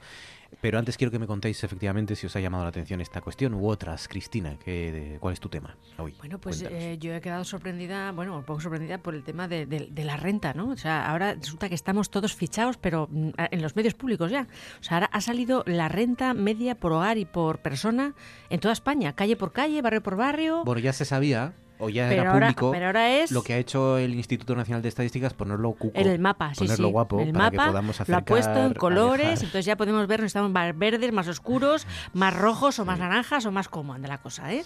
Y más cómo anda la cosa. La verdad es que es una cosa, es algo sorprendente, ¿eh? O sea, que mm, a veces eh, eh, yo a mí me, me- no sé, me ha resultado curioso y, y a veces sorprendente. Lo comentábamos ayer, eh, siempre no- nos quejamos de las redes sociales, de lo que saben de nosotros, y es verdad que la agencia tributaria también... Lo sabe todo, lo sabe todo. Nos tiene Pero más bastante que ver el borrador, yo, en la reflexión que he hecho ha sido esa, ¿no? Digo, es verdad, estamos fichados, fichados, porque eh, yo cuando llega el borrador de renta a casa, yo vivo de una nómina. O sea, yo lo que tengo es la casa donde vivo y la nómina que percibo. Entonces llega el borrador y entonces te cuenta hasta a qué ONG pagas. O dices, madre mía, lo saben todo de mí. Deben saber hasta qué número de zapato calzo, ¿no? Porque como mm, verán las facturas también de lo que compro, pues... eh, Pero esto va a ser muy interesante cuando vayamos a votar en noviembre, el que vaya, eh, cruzar los datos con de votación en función de los de, de los barrios y de y de las mesas electorales, etcétera, con el nivel de renta. Esto va, a Bueno, darnos eso, eso, eso se hace habitualmente. ¿eh? Eso se Claro. hace habitualmente. Ahí, ahí, cuando se hacen campañas electorales y se decide a quién, si no hay dinero suficiente para mandar a todo el mundo, se envía el mailing, se hace una selección de, bueno, a quién, quiénes son los posibles votantes No, de claro, una te opción hablo- política u otra. Hablo que ahora los periodistas lo vamos a tener más fácil, a eso me Sí, sí, refería. sí. claro. Bueno, pero eso, eso los, las empresas que hacen mailing y los partidos que tienen una buena estructura Mm. para elec- electoral eh, lo saben perfectamente. Sí, sí. saben la No, renta de las calles e de incluso de los hogares, ¿no? Y saben a quién sí y a quién no, la edad que tienes. Los Yo creo que algún día nos dirán, alguien nos dirá o alguna máquina nos, eh, eh, nos dirá cuál es nuestro futuro, qué, es, qué decisiones vamos a tomar en el futuro que nosotros aún no sabemos, pero que todos los algoritmos todo, to- y todos los datos, que, todo lo que hemos hecho en nuestra vida metido en esos algoritmos, nos dirá, mm, eh, tu vida va a ser así. Eh, vas a tomar esas decisiones, vas a morirte de esto porque consumes mucho esto, porque... En pero- Estados Unidos ya lo están haciendo. Sí. No, En Estados, Uni- eh, en Estados Unidos lo que están es eh, valorando mediante un algoritmo y precisamente metiendo una serie de datos de salud y de mm, forma de vivir, o sea, consumo. no solamente es la salud, sino que tú también esa salud pu- la puedes alterar por tus condiciones, Claro. de- de- de- por tu forma de vivir, pues resulta que ya em, parece ser que hay eh, entidades como son, eh, en este caso, Aseguradoras. asegu- Sí, aseguradoras manejan esos datos, sí. que eh, criban todos esos datos y automáticamente te hacen una, un descuento o tienes un incremento económico para una y te, y te posible vaticinan. ¿no? Porque vas a tener mm, eh, un- un- una diabetes. Claro, porque tú eh, fíjate que ahí en Estados Unidos, por ejemplo, incluso la salud, eh, salvo el 90% tiene que mm, tiene Sí, que sí. eh, es, Tener una es privada, privada, tiene que tener una póliza privada. Entonces lo hacen precisamente valorando no solamente tú como persona, sino tus actos, tus formas de vivir tus hábitos, y claro. tu familia anterior. O sea, Mm. realmente la genética también la meten Cuenta. dentro. Y entonces ahí saben ya, eh, incluso hasta casi casi eh, cuándo te vas a morir, a no ser que sea con un accidente de tráfico. No, no, ya lo hacen aquí las aseguradoras. Tienes un tope a partir del cual, si tú quieres asegurar una cantidad pues, cercana a los 100.000 euros, por ejemplo, en un seguro de vida, te piden un reconocimiento médico. No te lo hacen porque sí, no te hacen un seguro de vida mm, ipso facto, aunque tú Ya, la pero póliza. allí, allí no, lo, no lo piden, Allí es que te- allí tienen acceso a ello. O Bueno, sea como aquí, De alguna manera, pues, como eh, aquí. Sí, la cosa es que nosotros pensamos que nuestros actos y que nuestra vida es, mucho privada. más azaroso, ¿no? Más, todo mucho más eh, pe- personal, íntimo, Sí. intransferible y resulta que al final eh, somos muy previsibles, más, más de lo que pensamos. En, en concreto, ya bueno ya hay estudios a través de, sobre todo Facebook, ¿no? que es el que ha manejado la información de sus usuarios de una forma más, más Completa, ¿no? clandestina, extraña o rara o incluso ilícita, ¿no? Eh, se podría decir. Pero, pero ya dicen que, que mediante algoritmos, por ejemplo, pueden saber cuánto va a durar una pareja. Sí. Eh, a través de los me gustas, a través del estado de ánimo que también lo conocen los partidos claro. políticos, ¿no? ¿Cuál es nuestro estado de, estado de ánimo eh, diariamente, ¿no? Porque eh, al, al final es, es que tenemos el dedo muy suelto y los me gustas y, y la opinión sobre cualquier asunto que veamos en redes sociales es, eh, es una información diaria Mm. que es ingente, ¿no? Sí, y todo sí. eso cruzado hace unos perfiles, ¿no? Que, que efectivamente les dicen incluso cuál es nuestro estado de ánimo, en qué momentos somos más, eh, estamos más abiertos, eh, somos más permeables, ¿no? Estamos a más determinada información. Facebook es como el Instituto Nacional de Estadística, pero En tiempo real. de colorines. Sí, sí, sí. sí. Eh, oye, por cierto, nos dice nuestro jovellanista de cabecera, Pablo Vázquez, Pablo Riosa, que, que hay que leer más a jovellanos en general, que era el que pedía árboles por todos lados. Y era un- una bueno, persona, es pues verdad, era- que nos lo era contó un él. adelantado, efectivamente. Efectivamente, que reivindicaba el, el- la- Él decía, y, de plantar y- y árboles. fijaros que él decía que una ardilla pasaba desde Gijón a Cádiz. Mm. ¿eh? Pues imaginaros si hoy Jovellanos ve cómo está la península ibérica. Madre, qué depresión, pobre. Eh, sería realmente mm, esperpéntica la situación, ¿no? Y lo que sí tendría que establecerse sería una normativa en la que realmente, bueno, pues por cada hectárea que se deforeste o se, o se queme, pues habría que multiplicar por 5 o por 10 eh, una nueva creación de, de vegetación, ¿no? O sea que mm, mientras no tengamos esa legislación, pues vamos a quedar en un desierto absoluto. ¿Algún asunto más tenías, Cristina? No, Vale. que, que estoy encantada de volver a estar aquí. Hombre, Ya os lo he dicho más antes. te vale, claro que sí. Cristi- eh, Maribel, tu turno. ¿Qué te Pues eh, he dudado yo qué que, que contar en, este debut de, temporada y me quedo con, con, eh, un hecho que a lo mejor ha pasado como algo anecdótico a la vista de la mayoría, pero a mí, eh, como me ha traído recuerdos, me ha dado, ha dado, me ha dado lugar a una reflexión. Y es un vídeo que ha- eh, anda por las redes volando, que es el vídeo de dos, a- un chico y una chica que son estudiantes eh, debutan en, en Madrid, acaban de llegar y acaban de aterrizar en un colegio mayor, que es el Colegio Mayor Covarrubias, y allí se han encontrado con los veteranos que le han puesto, pues les, les han obligado a hacer unas novatadillas. Entonces la novatada de turno consistía, parece ser, tal y como se recoge en el vídeo y parece ser que como se ha investigado, consistía en que el chico tenía que pegarle una bofetada a la chica con la mano eh, llena de merengue o de nata, y la chica que ya estaba, ya tenía su mano también preparada, después de recibir la bofetada, tenía que arrearle a él. Y en eso consistía la gracia, ¿no? Eh, la cuestión es que la gracia, bueno, el, el bofetón que se puede ver en, en las redes sociales, eh, el bofetón de él bueno, es un bofetón absolutamente desproporcionado. Él mismo, después de darle el bofetón a la chica, se queda como, como diciendo, Dios mío, ¿qué he hecho? La chica casi, casi se cae al suelo. Es un Que bofetón. puede, puede además haber una rotura de tímpano sí, ahí sí. perfectamente. Bueno, ¿eh? y, y es hasta Sí, de es- mandíbula, yo no sé. O sea, es La chica un- está a punto de perder el equilibrio y Sí, está sí. mareada es- durante Sí, los se queda- segundos se que queda un poco en shock la chica. normal. Y, y, bueno, y luego alrededor se ve que quienes estaban grabando Se asustaron pues, se asustaron un poco y le dijeron, ¿pero qué haces, hombre? Y tal. Bueno, la cosa queda ahí. Luego la Universidad Complutense porque este colegio mayor forma parte de una red de colegios mayores que dependen de la Complutense, están en el campus de la Complutense, pues ha emitido un comunicado, el colegio mayor también, diciendo que, bueno, que, en fin, que esto hay que investigarlo, que las nomatadas que no pueden ser, y han informado de que la chica y el chico, parece ser que luego ella al final debió de pegarle a él también, aunque eso no se ve en el vídeo, ambos dos han sido expulsados durante 15 días, o sea, en dos semanas no pueden estar en el colegio mayor, que estarán pagando sus, padres. Entonces, ¿por qué yo me he fijado en esto? En primer lugar, porque me ha traído, me ha llevado a mi, a mi época universitaria. Yo viví en Madrid, estudié en Madrid, en la Complutense, y viví en el colegio mayor que está justo al lado del Covarrubias, que es el colegio mayor Teresa de Jesús. Entonces, ahora ya no, yo creo que ya no, pero entonces eh, eh, todos los colegios de la zona eran masculinos, excepto dos, el Teresa de Jesús, el nuestro, que era un colegio femenino, y otro que estaba un poquito más arriba, en la Virgen de Guadalupe. Entonces, eh, yo recuerdo que las novatadas, había novatadas en los colegios de chicos y de chicas, pero siempre han sido más bestias, más crueles y más insensatos, por lo menos que yo haya visto en los colegios de los chicos. Y yo recuerdo que, pues, eh, eh, pues chicos pidiendo en traje de baño debajo de nuestras ventanas que les tirásemos agua u otras cosas, porque si no no iban, no les dejaban volver al colegio, porque esa en eso consistía la novatada, y eso era- esas eran de las blanditas. Y yo recuerdo que ya entonces hubo algún caso de algún chico o que se suicidó o que desapareció del colegio, se escapó, los padres no le controlaban, en fin, eh, y costó encontrarle. Y todo como consecuencia de las novatadas. Entonces, y recuerdo que ya entonces, hablo de los años 80, o sea, hace 30 años, 30 y pico, eh, pues ya se ya la unidad, Universidad Complutense sacaba comunicados diciendo, nos eh, enviaban, ponían eh, notas, pasquines diciendo que estaban totalmente prohibidas las novatadas. Y yo viendo el vídeo vi exactamente lo mismo que yo recuerdo cuando yo era estudiante.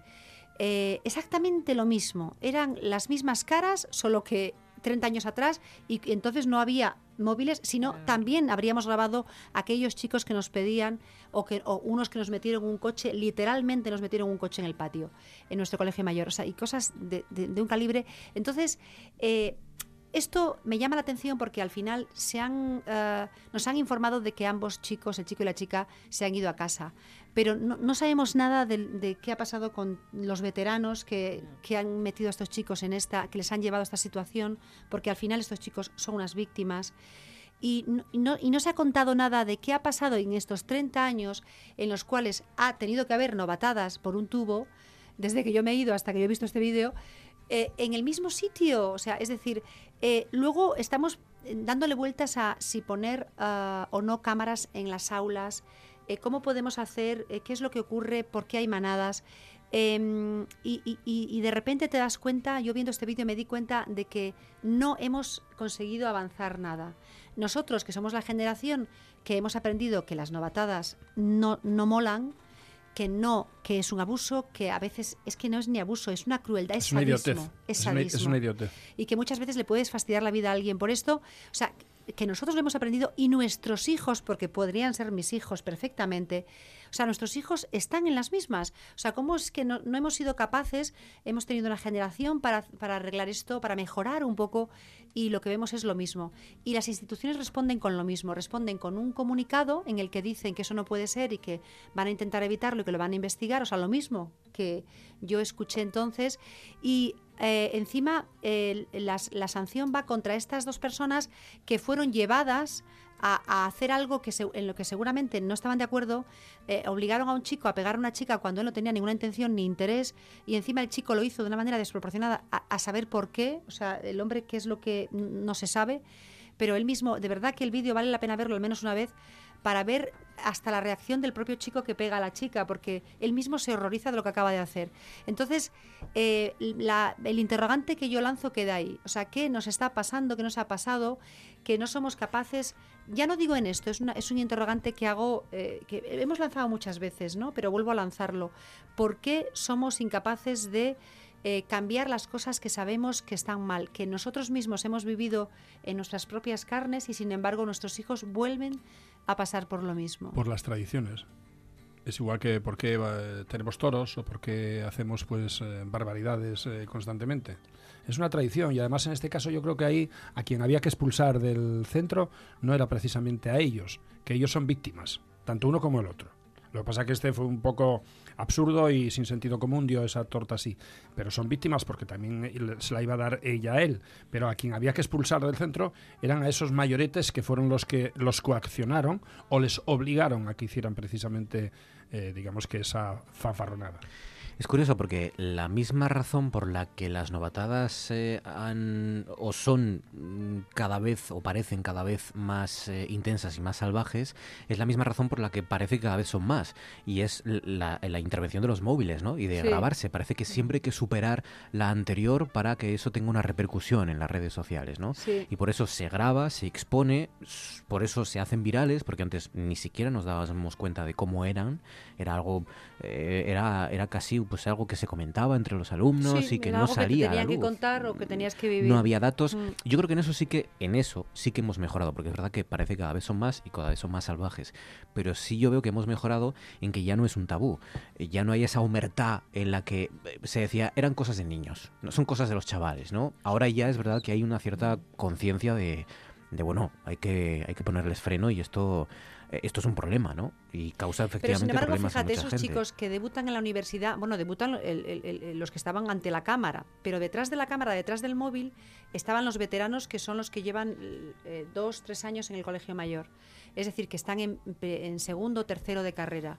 Eh, son universitarios, están en, el, en, el- en la cuna de la excelencia, de los, o sea, se supone que, tiene que tienes que estar ya embriagado de la cosa eh, universitaria. S- Y sin Seguramente, embargo, seguramente han pasado por esas mismas Han novatadas en su momento, ello, con lo cual han sí, sufrido esa humillación. Han pasado por ello, o sea, es, un, es una cosa que... Es, es- eso es sorprendente, a mí es una cosa que me, que me sorprendió muchísimo cuando lo vi. O sea, cu- cuando vi eh, a las personas que habían sido víctimas y además víctimas dolorosas y doloridas, eh, hacérselo al que llegaba al año siguiente. Yo decía, no me puedo, no, no entiendo lo que, lo que estoy viendo. O sea, el aprendizaje del salvajismo es, es- es el titular. Pero esas personas que están grabando, o sea, encima tienen la ignorancia de grabar. O sea, es, eh, no, no hemos sido capaces de inculcarles todavía, y están ya en la universidad, que, que no puedes grabar. O sea, es que, que lo que estás haciendo no está bien, pero es que encima estás grabándolo. Hay que ser memo. Eh, Sí es que es- yo- es yo todo que incomprensible. Sí que tenía parte de razón Luis en, en que es casi un- algo atávico porque es un ritual de iniciación Eh, y eso pues sucede en muchas culturas y sucede en muchos ámbitos y muchos grupos, ¿no? Y, y para entrar en un colectivo y si quieres y, y esto es algo casi propio de- del ser humano, ¿no? Sí, Pero lo que pasa es que podrías convertirlo en un ritual de iniciación, porque efectivamente lo es, ¿eh? pero podrías, eh, podrías in- eh, tratar de, de- de imprimirle a ese ritual de iniciación lo que realmente, qué es, lo que realmente significa. Significa entrar en la universidad, entrar en, en cambiar de etapa vital, eh, entrar en, en la etapa adulta. Entonces, ah, tendríamos que ser capaces de educar a nuestros hijos para que ellos entendieran que ese ritual tiene que ser algo constructivo. O sea, no digo que tengan que ponerse a leer poesía, pero a, a declamar poesía, pero tienes que buscar una forma eh, en la que, bueno, la persona pase un pequeño ritual, pero que sea algo constructivo, que al final le ayude a sentirse mejor. ¿no? Y sobre no todo sentirse peor. Se nota que no hicisteis la mili igual que yo. Ya. Porque las novatadas en la mili eran condición sine qua non. Y obviamente aquellos que se consideran superiores porque son ya los que tienen la experiencia, pues lo que hacen es machacar al, inocente, al que llega por primera vez. Pero pasa en todos los ámbitos, pasa incluso a nivel de empresa. O sea que eh, es una tradición que, por desgracia, pues eh, es como un sometimiento de alguien que en un momento determinado tiene que entrar en un círculo y para entrar en ese círculo no te queda más remedio que aceptar las normas. Y esa es pero, una. pero es verdad que, como dice Maribel, eh, son normalmente gente ya mm, veterana, eh, por tanto, pues suponemos que tercero de carrera, a lo mejor cuarto, como mínimo segundo de carrera, es decir, ya tienen una experiencia universitaria y tienen que saber, por su bien, que es un delito. Que son Ah, delitos contra la integridad moral. En es general delito, suelen en ser, este caso de en general suelen ser los de segundo, suelen ser los que acaban de pasar, porque los que ya están más, eh, bueno, cuando los que ya llevan años en la universidad un poco se desentienden ya, ya se sienten muy mayores. Pero en general, vamos, creo recordar, yo es, es mi, es la memoria que yo tengo de, de, de- de aquel Covarrubias y de aquel que parece ser que sigue siendo el mismo. Eh, pues bueno, eh, so- generalmente suelen ser, curiosamente, los que acaban de, de pasar esa etapa, los que despliegan toda su crueldad eh, con los que acaban de llegar. Es una cosa bien curiosa. Eh, mer- bueno, iba a decir merece un estudio, seguro que está estudiadísimo ese comportamiento. Cómo la víctima se acaba convirtiendo en el verdugo del siguiente, ¿no? Bueno, supongo que porque eh, aguantas ser víctima porque luego te asegura ser verdugo, ¿no? Sí. O luego te asegura el, el- el- no sé, digo yo, vamos, imagino. Yo la verdad es que no, no fui a un colegio mayor, eh, con lo cual eso que, que me ahorré, ¿no? Aunque bueno, yo siempre jugué a balonmano y también, ¿no? Cuando ah, subes, ya saben ustedes que coincide siempre gente de primer año con gente de segundo, cuando eres de primer año también tienes que aguantar También hay coscorrones. eh, cosas bastante Bueno, duras que de los quede claro ¿no? que los colegios mayores tienen es una es un hábitat estupendo. Yo estoy agradecidísima a, a los años que pasé en el colegio mayor. Es que mm, acabo de dejar aquí una estampa de la eh, en fin, yo eh, le debo muchísimo Ah, claro. a, a mi paso por el colegio mayor, pero tengo que reconocer que estas cosas eh, me dejaron y cuando vi el vídeo mm, volví automáticamente a Es aquello. impactante, sí, es muy impactante. Es impactante. Luis, tu tema, ¿qué te ha llamado a ti la atención? ¿Qué sugieres Bueno, tenía otros dos, pero como me ocurrió hace escasamente pues una hora y media, precisamente estaba eh, intentando aparcar y me manda una amiga una foto, bueno, me mandó tres fotos de una supuesta parrilla, una parrillada de pescado que iban a hacer eh, mañana. Y entonces pues entre tres estaban limpiando el pescado. Y limpiando el pescado y una de ellas se pinchó con un con, un, con uno de los peces. Y bueno, era, era pescado, pescado todo con caña, ¿eh? Pescado desde el domingo pasado y bueno, pues tenían sargos, tenían de todo un poco, pero se pinchó con uno de los peces que estaba limpiando y que curiosamente tenía cuatro peces de esa especie. Y no va a comer de ninguna manera pescado posiblemente ni, ni mañana, Y nunca. y va a tardar uno, bastante tiempo en hacerlo. ¿Por qué? Porque nada más me mandó la fotografía, le dije que hiciesen el favor de tirar el pescado que iban a preparar. Qué curioso. ¿Pero Entre qué- algún qué sargo eh, había también un par de lubinas, eh, no muy grandes, como de kilo y medio así. Eh, tenían también eh, maragotas, eh, alguna julia y alguna cabra, etcétera. Pues tenían cuatro lagocéfalos, cuatro tamboriles. El tamboril es una especie que sobre todo en esta época es tóxico y puede crear problemas severos. Puede crear en esta época problemas severos. Es una especie tropical o subtropical, podríamos decir que es del área, bueno, pues hasta Canarias perfectamente lo podemos encontrar ya bastante habitual. En el área mediterráneo también desde hace años y aquí nosotros desde hace 11 años eh, comenzamos a notar la presencia en personas que nos llamaban diciendo, eh, ¿qué pez es este? ¿Qué pez es este? Bueno, pues es, eh, pon tamboril y te aparecerá como pez globo. Sí, porque tiene un buche, ¿no? Parece, es Efectivamente, como tiene un, un buche que cuando se inflama, porque eso es eh, meter es una capacidad de tiene una capacidad tremenda de inflamación en lo que es el abdomen eh, justo posterior a la cabeza, pues eh, tiene muchas espinas y es un pez globo como tal. No es el, el pez globo característico, pero es una de, de, de O la sea, para, misma para que especie. ustedes lo entiendan, no se hincha entero Efectivamente, no, como no. el pez globo, pero tiene No, un buche que eh, parece que es está el- inflado, ¿no? Efectivamente. Eh, ¿Y qué ocurre? Pues que, que, produce un problema muy serio, incluso neurotóxico. O sea, es, puede afectar a, por ejemplo, riñón, puede afectarnos a nivel eh, de, de alguna víscera, pero sobre todo incluso eh, podríamos llegar a tener problemas neurológicos. Que además es muy curioso y digamos que no es no es exactamente lo mismo, pero ahora mismo también en España estamos teniendo una incidencia de la ciguatera. Que la ciguatera son pescados que están alimentándose de algas y en esas algas hay unos organismos que precisamente tienen un- una toxina que al ingerirla el pez, el pez no le genera ningún problema, pero que los seres humanos tenemos problemas muy serios y sobre todo a nivel neurológico. Eh, zonas donde existe la ciguatera habitualmente, que es además la enfermedad que se llama la enfermedad del turista, por ejemplo, pues en zonas tropicales, por ejemplo, pues Santo Domingo, Puerto Rico, eh, Cuba, Haití, Eh, ¿Y qué ocurre? Que eh, la, la gente, eh, la gente ya conoce a eh, los- las especies que suelen tener ese proceso de toxicidad, no las comen, pero cuando hay algún problema generalmente siempre son turistas. ¿Eh? Y es una- un problema muy serio. ¿eh? Pescaron los tamboriles en la costa asturiana. Claro, se pescan aquí con Es caña una- en la un- costa. Es una especie invasora, ¿no? Es una especie, podríamos decir que no es, un- no es una especie invasora, podríamos denominar que es una especie alóctona, porque hay que diferenciar lo que es invasora de, de alóctona. Alóctona es aquella especie que en un tránsito errático llega hasta aquí, eh, hasta nuestras latitudes, eh, pero si fuera invasora ya habría colonizado. Yo recuerdo cuando hace unos eh, pues 24, 25 años comenzaron a abundar muchísimo el pez ballesta, el Balistis carolinensis, que tiene como, o se llama también pez gatillo, porque tiene dos púas eh, muy resistentes, mm, grandes, gruesas, que si mm, cierras la, la más cercana a la caudal, la otra se pliega completamente, por eso le llaman pez gatillo. Y este pez, pues es el, el Balistis carolinensis, er- era habitual encontrarlo en, a veces incluso en cardúmenes grandes, pero era también errático, no era una especie invasora como tal.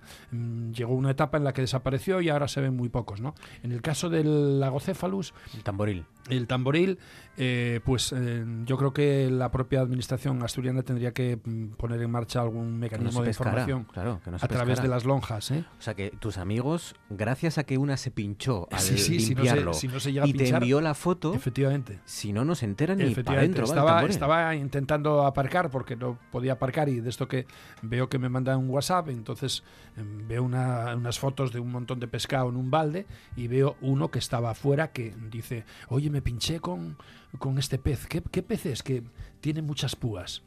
Y que tiene muchas púas. Entonces lo miré y efectivamente digo, no, no, pues eh, no se os ocurra, no se os ocurra prepararlo porque podéis tener problemas serios, ¿no? Y efectivamente, yo creo que es una falta de información que eh, en estas condiciones y sobre todo con la térmica que tenemos de algunas corrientes, ahora están apareciendo bastantes. Mm, hay una cosa muy curiosa. Apareció en Canarias, hubo un varamiento hace Muchos. como unos 10 o 12 días de ellos y había del orden de miles o, o- o decenas de miles varados todos en Canarias, algo que ellos lo consideraban muy anecdótico también. Y aquí se pescan con caña. En cualquier acantilado de la costa asturiana puedes encontrarte con ese pez que aparentemente no parece un pez globo porque tú cuando lo sacas eh, realmente Está no está, está deshinchado, pero después eh, obviamente en la única etapa en la que está hinchado es en el agua.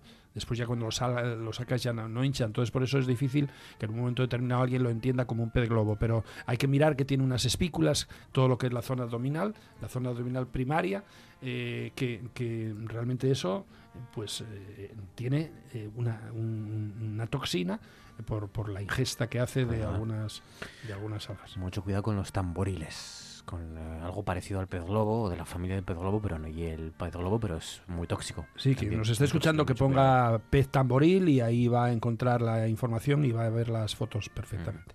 Bueno, que mm, os cuento, no sé si os habéis enterado, supongo que sí. Esta tarde ha llamado Iglesias a Pedro Sánchez, esto ya lo sabíamos, que iba a haber una llamada telefónica, no se sabía todavía si iba a ser esta tarde o mañana, bueno, ha sido esta tarde, en la que Iglesias le ha ofrecido a Pedro Sánchez una coalición a prueba hasta la aprobación de los presupuestos. Eh, algo así comentaba yo al principio como lo que los contratos que nos hacen algunas compañías telefónicas, ¿no? Que es eh, que sin contrato de permanencia, pues esto sería una coalición sin contrato de permanencia, una coalición para ir viendo si funciona la cosa o no. Eh, el caso es que el Partido Socialista lo ha rechazado, ¿no? Eh, ya saben que nos encontramos en, en- en- eh, a punto de arrancar la semana que viene eh, con la ronda de consultas ya definitiva que, que será convocada por el rey Felipe. Eh, ¿Qué os parece? ¿Qué pensáis? Eh, bueno, yo intuyo que suponéis que no va a haber acuerdo ya, a no ser que tengáis alguna otra idea u opinión, pero esta última, este último intento que ha quedado en nada eh, nos condena definitivamente o no a elecciones. Sí. ¿O no? Bueno, mm, yo está por ver, yo todavía no lo tengo claro, ¿eh? ¿Sí? Yo todavía no acabo de ver el horizonte de la urna. Mm, Vale, pero entonces decidme, eh, ¿qué posibilidades hay de evitarlo? mm, no lo Sensatez. sé. ¿Qué puede pasar? ¿Pero Un qué puede pasar? un ¿Pero qué poquito- No, lo que ¿De tiene quién? que pasar es que realmente eh, una fuerza política eh, pueda decir merece la pena tener un gobierno de izquierdas y yo voy a apostar por él, aunque yo no tenga nada a cambio. Porque después de lo que pasó eh, con, con una... Con una mm, en este caso, o sea, es que es increíble, con cuatro, eh, tres ministerios o cuatro, Tres. con una vicepresidencia, con toda esta movida y resulta que no aceptaban. Pues entonces ahora yo soy Pedro Sánchez y yo lo comenté precisamente con una, lo voy a decir así, se lo dije a una ministra y le dije yo, yo si soy Pedro Sánchez, yo no acepto ningún tipo de diálogo que tenga que ver con contrapartidas o con amenazas de que si voy a apoyar ahora o voy a dejar de apoyar. No, no. Eh, tenemos que tener sensatez. Y, por ejemplo, aquí no se trata de que haya apoyos. Aquí con que haya mm, precisamente abstenciones de dos mm, partidos políticos eh, puede haber una gobernabilidad.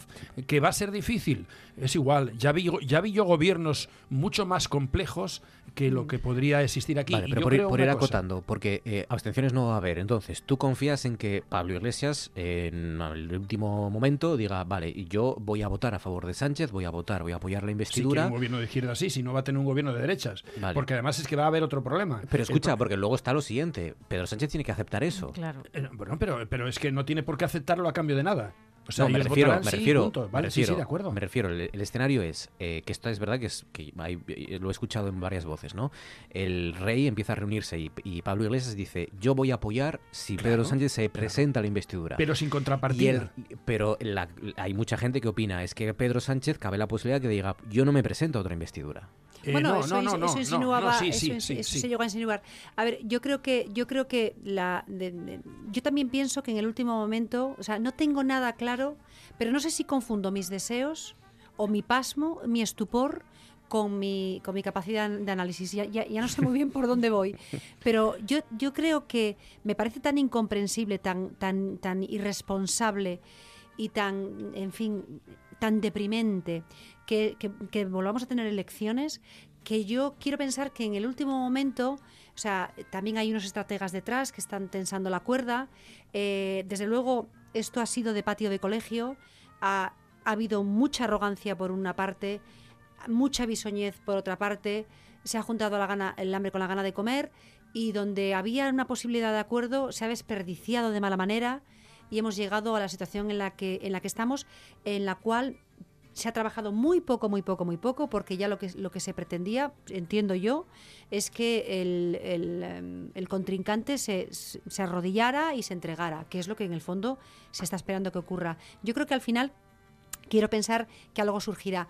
Incluso aunque se eviten las elecciones, que yo quiero pensar que se evitarán, incluso aunque se eviten y se, y se llegue a algún, eh, a algún acuerdo o simplemente se deje gobernar a Pedro Sánchez, eh, incluso así, el espectáculo ha sido lamentable y la decepción que tenemos con quienes teóricamente nos van a gobernar y eh, en quienes la sociedad española ha puesto la eh, votando o sin votar, pero digamos que por definición la sociedad española ha puesto la esperanza en estas personas, o sea, ya se- ya partimos de una de, de una decepción Lo cuenta ya- hoy el CIS, por los asturianos por encima del 40% están decepcionados y hay hartazgo con es que yo respecto a la política y los políticos. a mi alrededor lo que escucho es pues yo no voy a ir a votar yo es que como soy incapaz de no ir a votar porque tengo algo no sé, debe ser algo atávico como lo de los tengo algo que me empuja a votar sea lo que sea pero votar porque me parece que no votar es como es como entregarte entregarte a, a la nada. Eh, a lo mejor a lo mejor lo más maduro es no votar no lo sé pero yo lo que escucho a mi alrededor es que eh, es decir yo creo que espero que tengan la capacidad, la inteligencia, la visión, los asesores, en fin, todo lo que estamos pagando para que para no tener gobierno suficientes para darse cuenta de que lo que están haciendo nos aboca a, a- a una debacle, o sea, a una debacle, incluso teniendo gobierno, es que no vale la pena. No vale la pena, por un ministerio más, por un ministerio menos, haber llegado a la situación en la que nos encontramos ahora, porque el gobierno, si empieza, va a empezar con una falta de credibilidad muy importante. Pero yo, yo creo que es una falta de credibilidad, no, es una falta de responsabilidad política. Sí, sí. Pero de todos. Eh, yo, yo, hombre, a quien creo que en este caso podría un- pondría un poco al margen sería el Partido Popular. Pero lo de Ciudadanos es increíble. Lo de Ciudadanos es verdaderamente... Sí, no muevas la cabeza. Lo de Ciudadanos es increíble porque es que no se sabe dónde está. Está desaparecido. Está desaparecido y está a la contra incluso.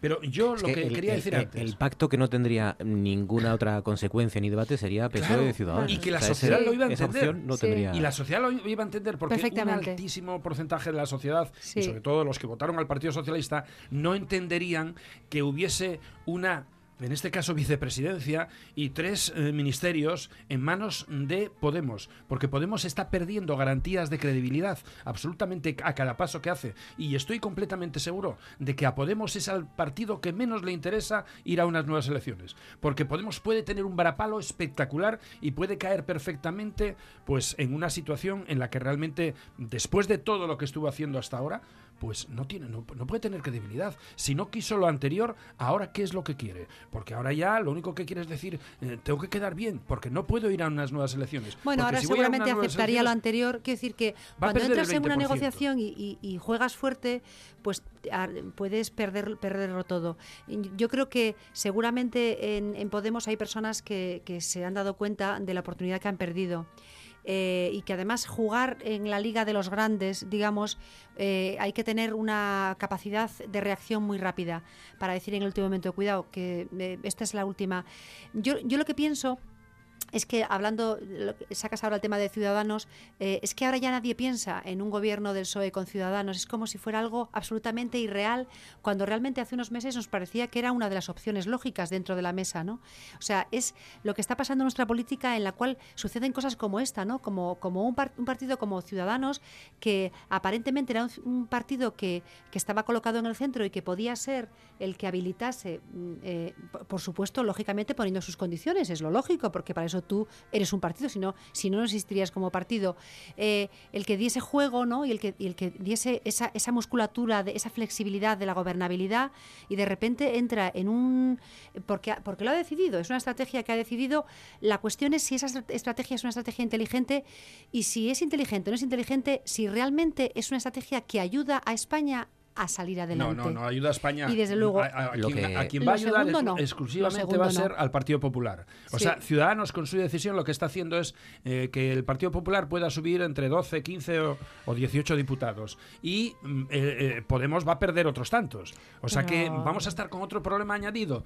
Cuando haya nuevas elecciones y las hay, no va a haber gobernabilidad si es que vamos por las malas, porque no hay alternativa. Pero el problema yo creo que ha sido el espectáculo. El problema, que es, el problema realmente ha sido el espectáculo. Pero ¿quién dio el espectáculo? Porque el espectáculo era, vamos a negociar un ministerio arriba, un ministerio abajo, un organismo arriba, un organismo abajo.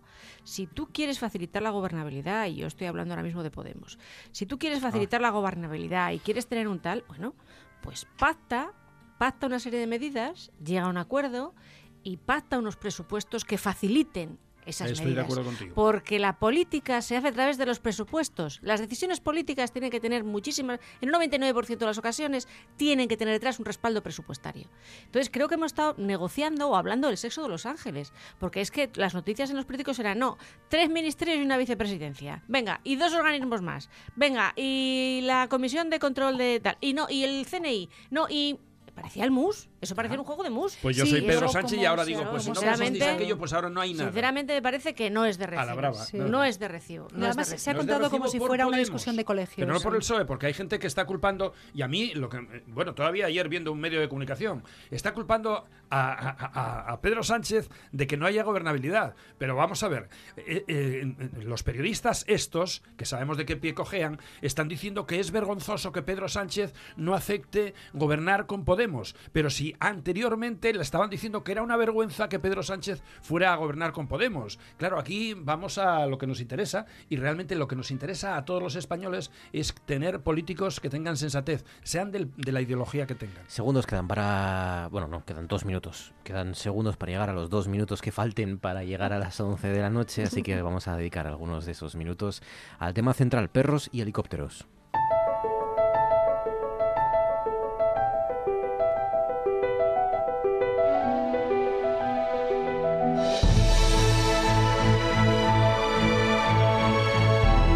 Esto es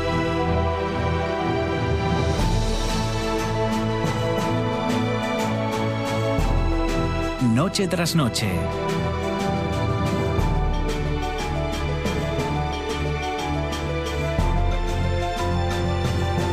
Con Marcos Vega.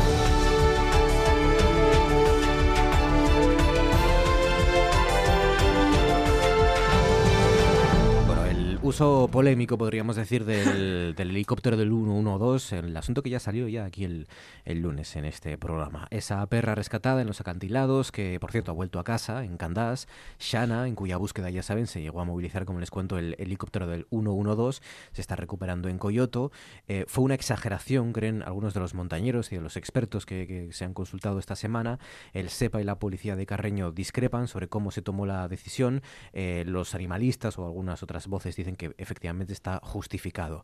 Pero bueno, más allá de este caso en concreto, del caso de Shana, de esta perra que hemos visto todos en, en la prensa, eh, ¿pensáis que es desproporcionado movilizar un helicóptero? Porque a lo mejor vuelve a suceder o ya ha sucedido en el pasado. Yo creo que alguna vez también lo hemos hablado aquí. Eh, si hay que equiparar a los animales domésticos con las personas, si se deben poner en riesgo vidas humanas. Bueno, un helicóptero en determinadas circunstancias no es fácil de gestionar, en determinados rescates también se ponen en juego vidas humanas para rescatar a animales domésticos y se deben pagar el coste del despliegue los dueños o, las personas eh, relacionadas. Cristina. Yo lo que quiero, yo a mí lo que el dato que me falta aquí para, para hablar con, un poquito de conocimiento es eso. ¿Quién va a pagar esto? Si esto va a escote entre todos los asturianos o cómo va el tema. ¿Va con el seguro de responsabilidad civil de la casa del dueño? ¿Cómo va el tema? Mm, Me lo expliquen. Yo sinceramente pienso, eh, a mí me gustan los animales y les quiero muchísimo y todo lo que... Pero hombre, no sé, me, me pareció un poco mm, exagerado el tema, ¿no? A mí, a mí personalmente el despliegue de medios me pareció, eh, yo cuando lo vi que no sabía lo que era, pensé que alguien se había caído, una persona se había caído, había pasado algo. Y luego cuando le di volumen al tema, pues vi que era el tema de, de la perrita esta, que yo lo siento muchísimo por la perrita y por su dueño y por todo lo que tal. Pero no había otro medio de rescatar al perro que ese, de verdad. ¿No había otro medio de rescatar al perro que ese? Eh, ¿Se tomó la decisión adecuada en el momento justo o fue algo eh, precipitado y desproporcionado? Yo, sinceramente, no sé. Yo creo que sí, no sé, se, se piensa un poquito. Yo es que hace poco presencié una escena que me llamó la atención muchísimo. Un niño atascado en un columpio en un parque público. Y yo estaba mm, precisamente con, con un perro que no era mío, que está cuidando este, este verano, eh, en el borde del parque, en la zona de perros. Y yo estaba viendo el despliegue. El padre intentó sacar al niño, no pudo, era un niño ya mayorcito que se había metido en un columpio de estos que tienen canastita abajo para, para los niños pequeños. Llegó la policía local, intentó sacar al chiquillo, no pudo. Y yo le dije a mi hija que venía de le digo, ¿te apuestas lo que quieres a que acaban aquí los bomberos? Y me dijo, ¿qué dices, ma? Digo, lo que oyes. No les dio la cabeza, ni al padre, ni a todos los padres que estaban allí, ni, las dos, ni a los dos policías locales, para dar sinceramente la vuelta al columpio y sacar al chiquillo. ¿Qué es lo que hicieron los bomberos? Cuando vinieron, cortaron las cadenas del columpio y sacaron al chiquillo boca abajo. Bueno, pues las 8 o 10 personas que había alrededor del chiquillo, a ninguno le dio la cabeza para eso. Por cierto, en el caso de Shana, fueron tres escaladores voluntarios los que al final Bueno, sacaron a pues la perra me parece genial. Si lunes. alguien va y, y consi- el Pero vamos, yo no sé, cuando vi aquello dije, bueno, no sé, digo, mm, me pareció como mucho... Yo sinceramente pensé que había sido mm, alguien, que le había pasado algo a alguien. Porque además el interés mediático que ha, despertado también, porque ha sido, bueno, en todos los informativos. en to- Yo decía, bueno, digo, no me lo puedo creer. No me lo puedo creer. Yo en, en este caso tengo una, una, una opinión por, por descarte. Es como, es como, es, de- es decir, me explico.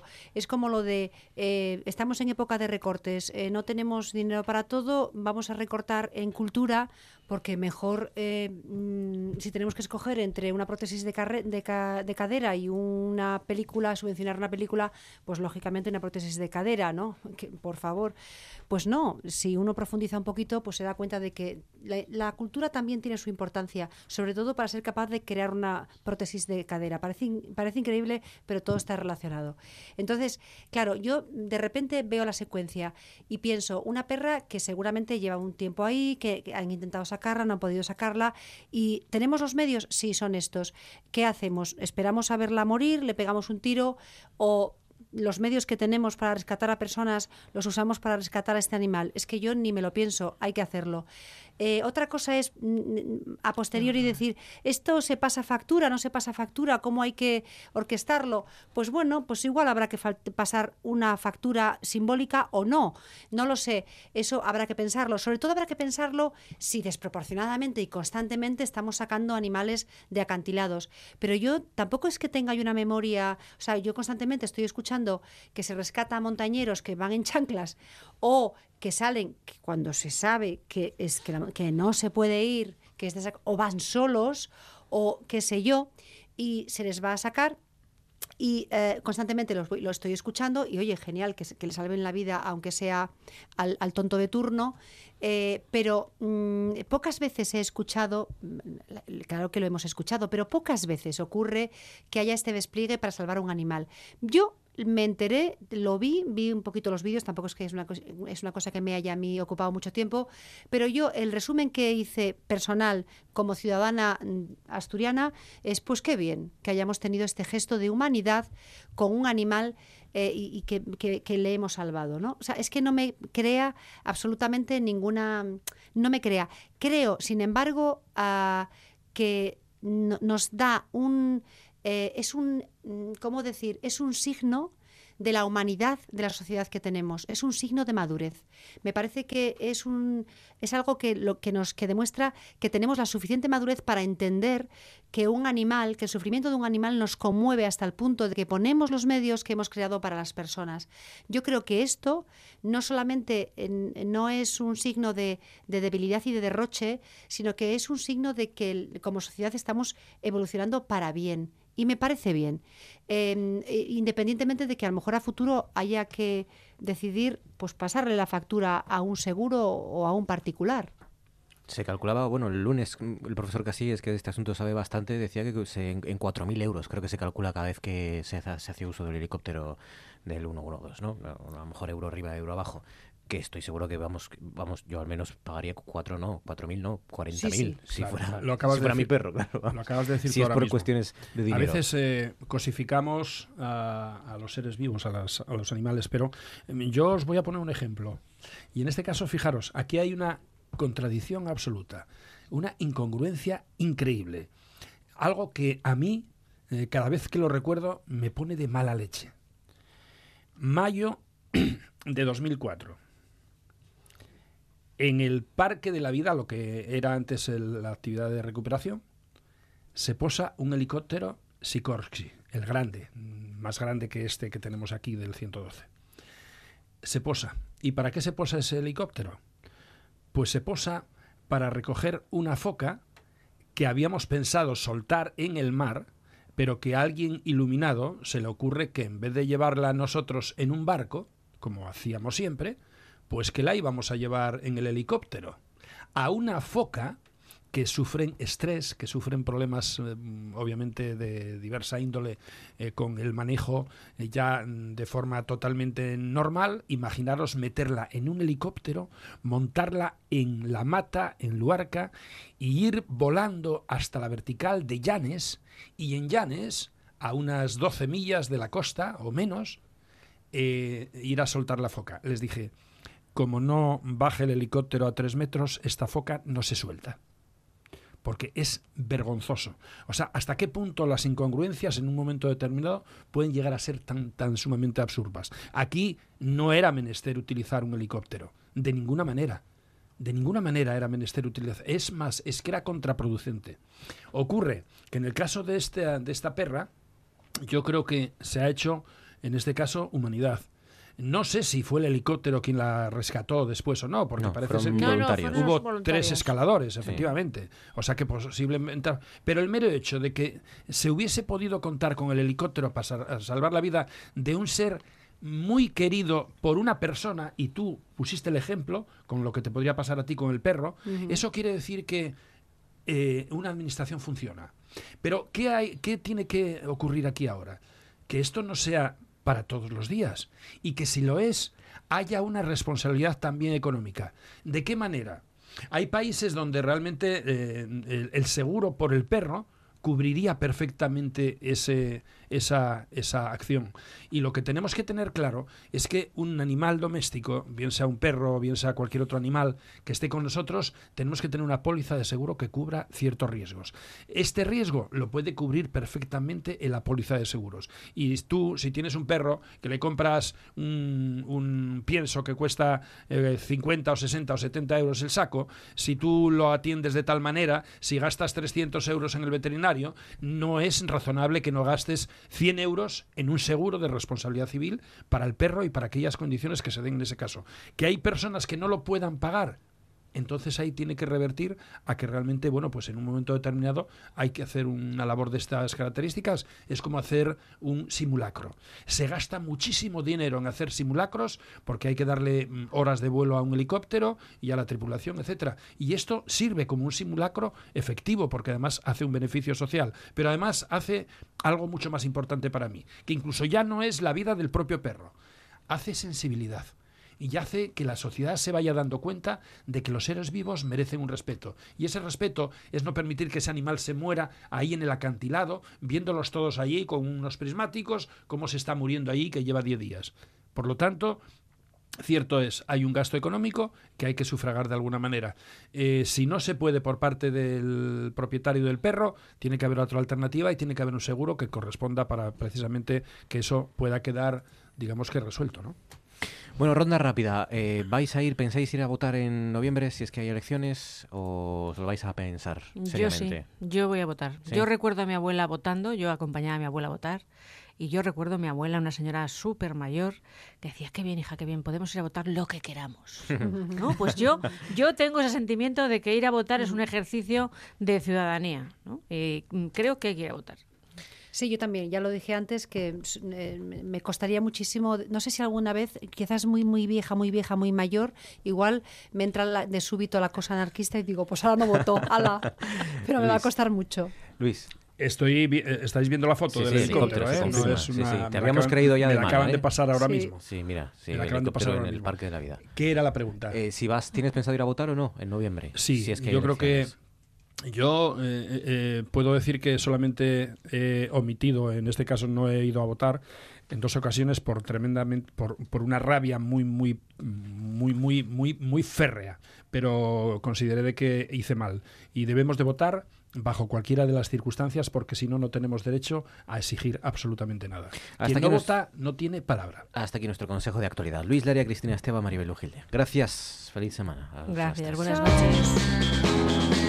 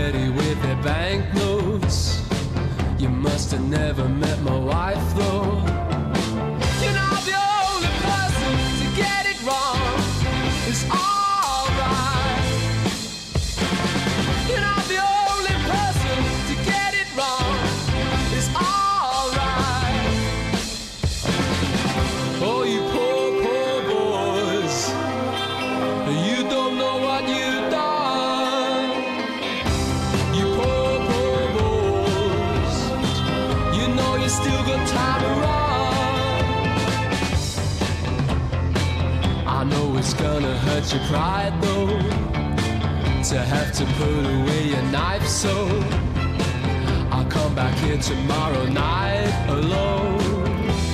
And you can take anything you can take anything that you want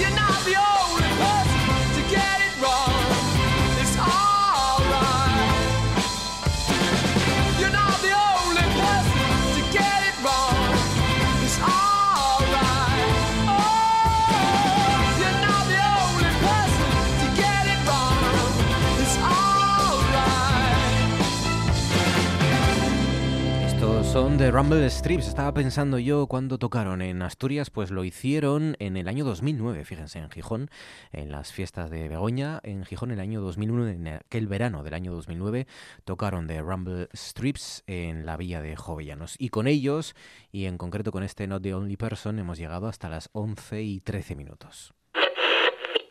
20.000 manifestantes han roto esta mañana en Belgrado los fuertes condones, eh, cordones perdón, policiales.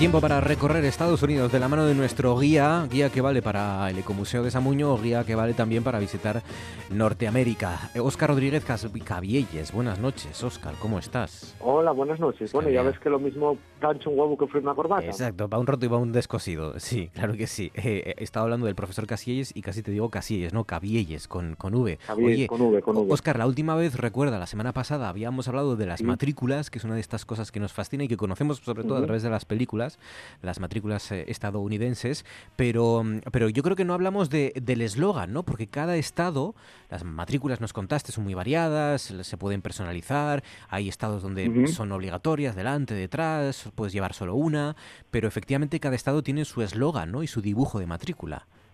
Sí, los dibujos son así, bueno, con algo representativo del estado. Y luego los eslóganes, bueno, ya comentamos así alguno.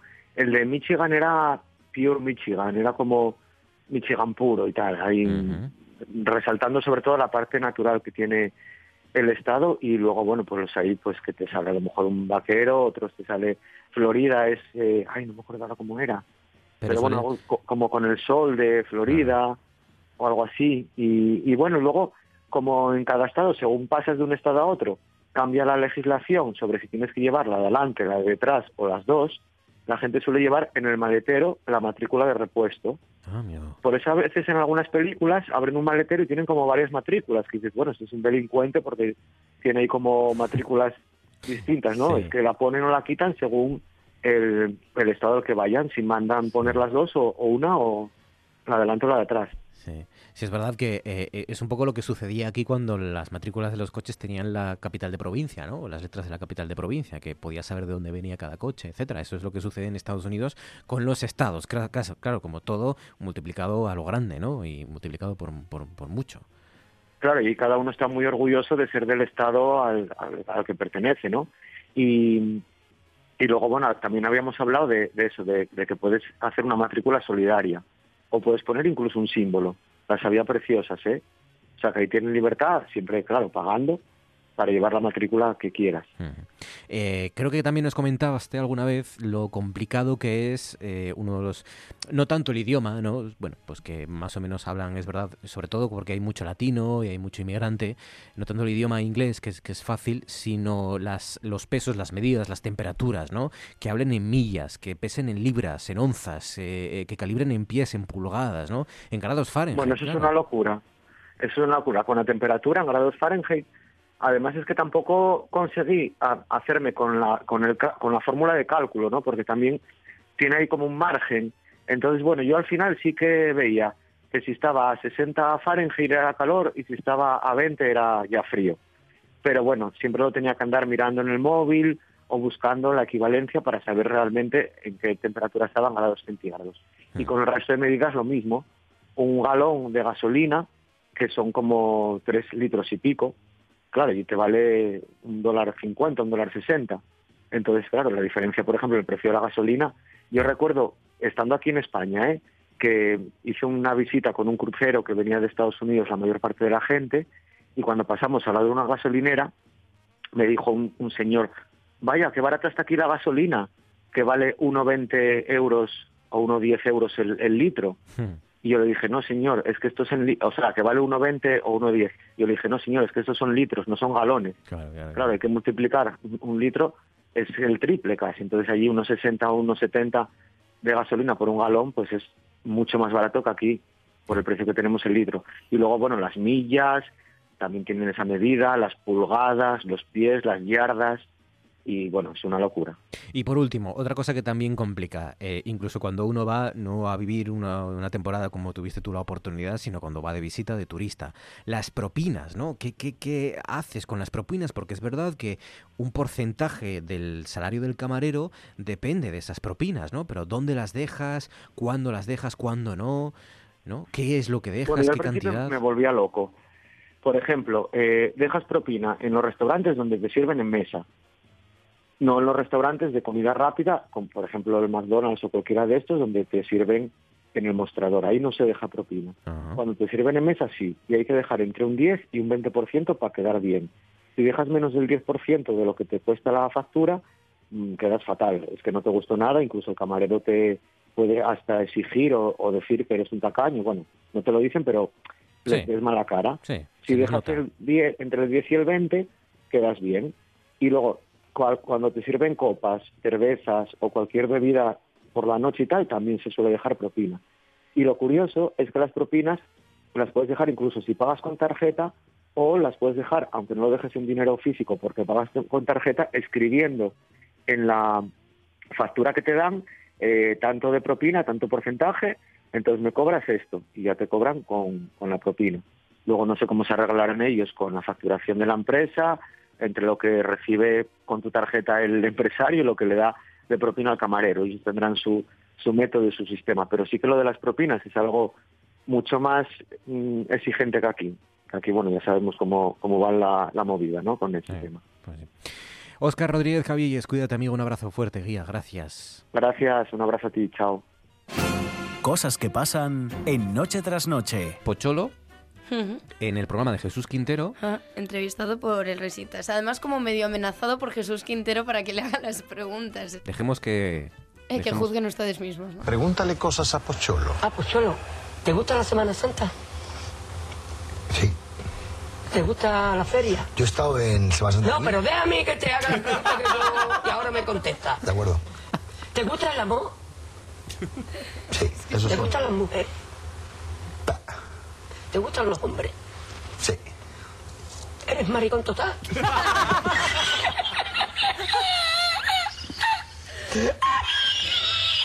¡Borra eso! ¡En directo! ¡Borra eso! Pues yo lo perdóname, No, te ¿eh? contesto. ¿Sabes por qué no soy, ¿sabes por qué no soy maricón? O gay, o, o lo que sea. Porque no quiero. Pero como quiera, bueno, lo que pidas. Tú no, pero... ¿Tú has probado el caviar? El francés. Eh, wiki, cal- cal- el calviar. Caviar. Unas bolitas negras así que, que te ponen como una moto. Mm, Yo de eso de pastilla nada.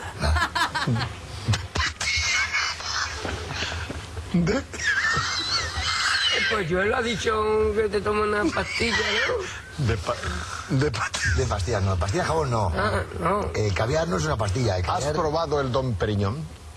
Yo el que mm, pruebo es JB. Yo estaría así el resto de la noche. Eh, el documento es de verdad, está íntegro en YouTube. eh, Eh, os invito desde, desde- las ondas. La primera temporada está entera en, en YouTube.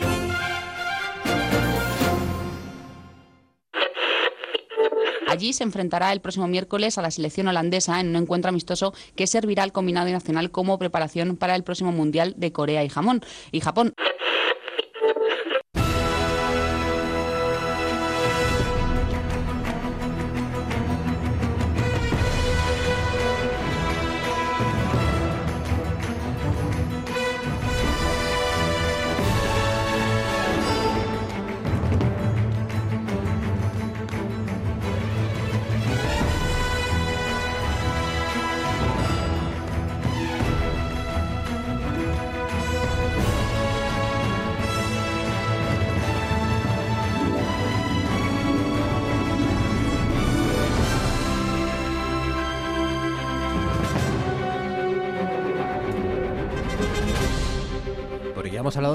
De las eh, ofertas de ocio que tiene este fin de semana reservado para los asturianos, pero como siempre, los jueves hay que consultar, hay que pasar por taquilla para que Manu Espiña nos eh, recomiende algunas de ellas. Manu, buenas noches.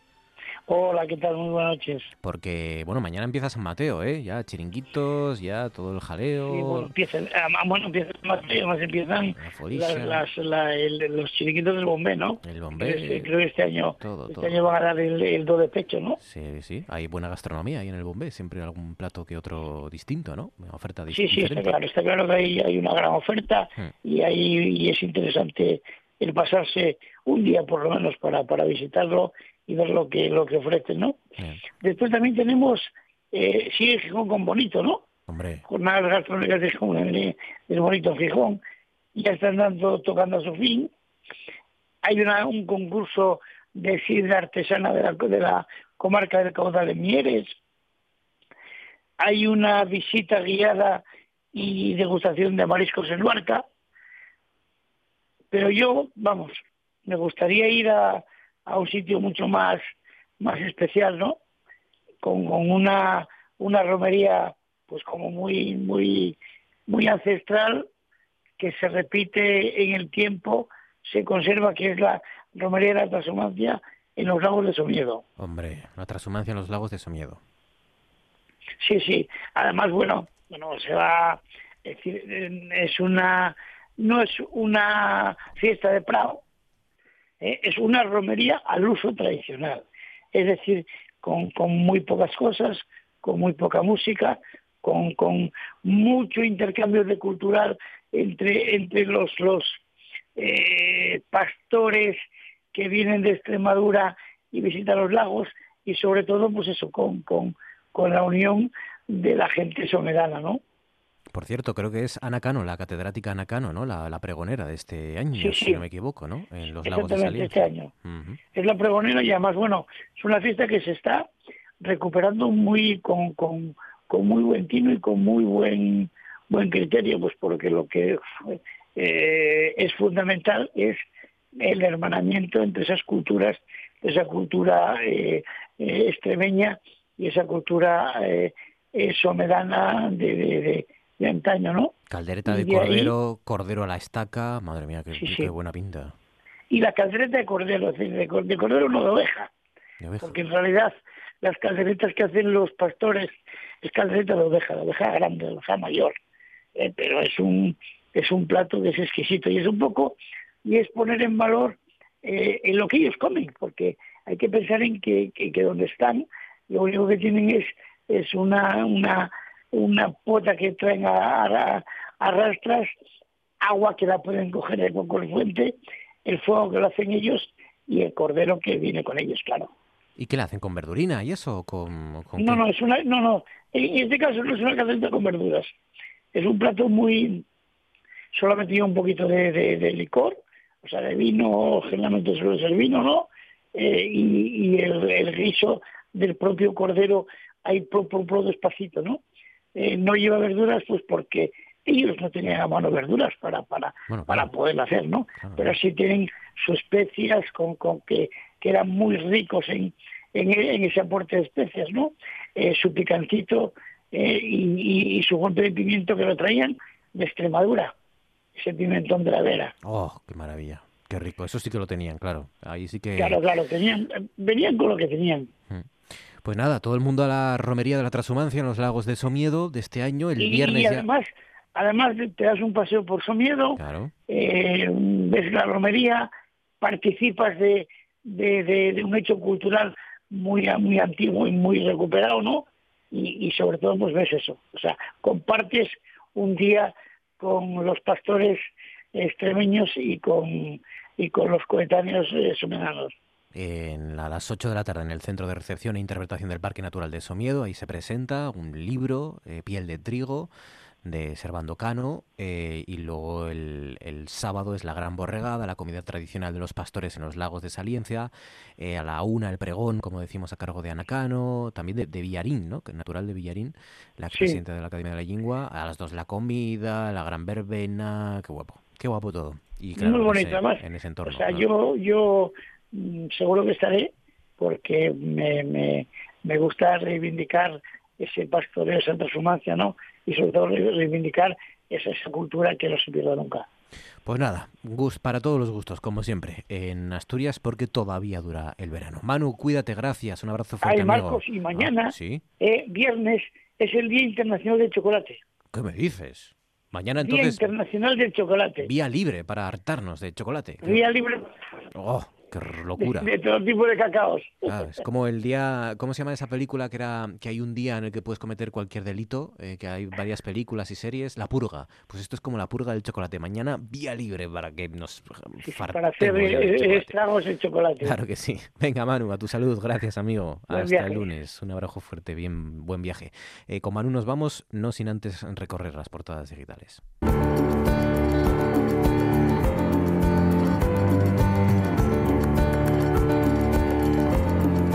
La web rtpa.es dice tensión en Vesuvius. El Principado lamenta la formalización del ERE para Langreo y Miranda de Ebro. La Nueva España titula Los profesores de instituto dedican casi dos horas a la semana a hacer papeleo. Los docentes de secundaria que inician hoy las clases destinan el 7,9% de su tiempo a tareas administrativas. Por hoy se refiere a mañana viernes. El comercio titula Vesuvius rechaza retirar el ERE. El comité de empresa insiste en negociar una solución con el Principado y el Ministerio. El gobierno de Asturias no comparte las razones organizativas esgrimidas por Vesuvius. Eh, por último, la voz de Asturias dice Vesuvius acelera el ERE y rechaza negociar el cierre y añade Tebas involucra ante el juez a dos futbolistas asturianos en su declaración por el juicio del amaño. Eh, son portadas digitales ahora mismo. En mañana en portada en papel el mundo titula Hugo Chávez ordenó inundar Estados Unidos de cocaína de las FARC. El mundo accede al informe secreto de la DEA de Estados Unidos sobre Venezuela como digo, en papel mañana en el mundo. La razón titula Dirigentes del PP apoyan una abstención después de las elecciones. Casado lo planteó este verano en reuniones informales y se debatió como hipótesis en Génova. El debate divide al partido. Unos lo ven como un golpe de efecto y otros creen que es indigerible. Y por último ya dice el economista Draghi calma los mercados con un tibio plan de estímulos. Las portadas en papel y las digitales con los que cerramos este jueves. Mañana ya saben, a la misma hora, nueve y media, para cerrar juntos el día. Gracias y hasta entonces.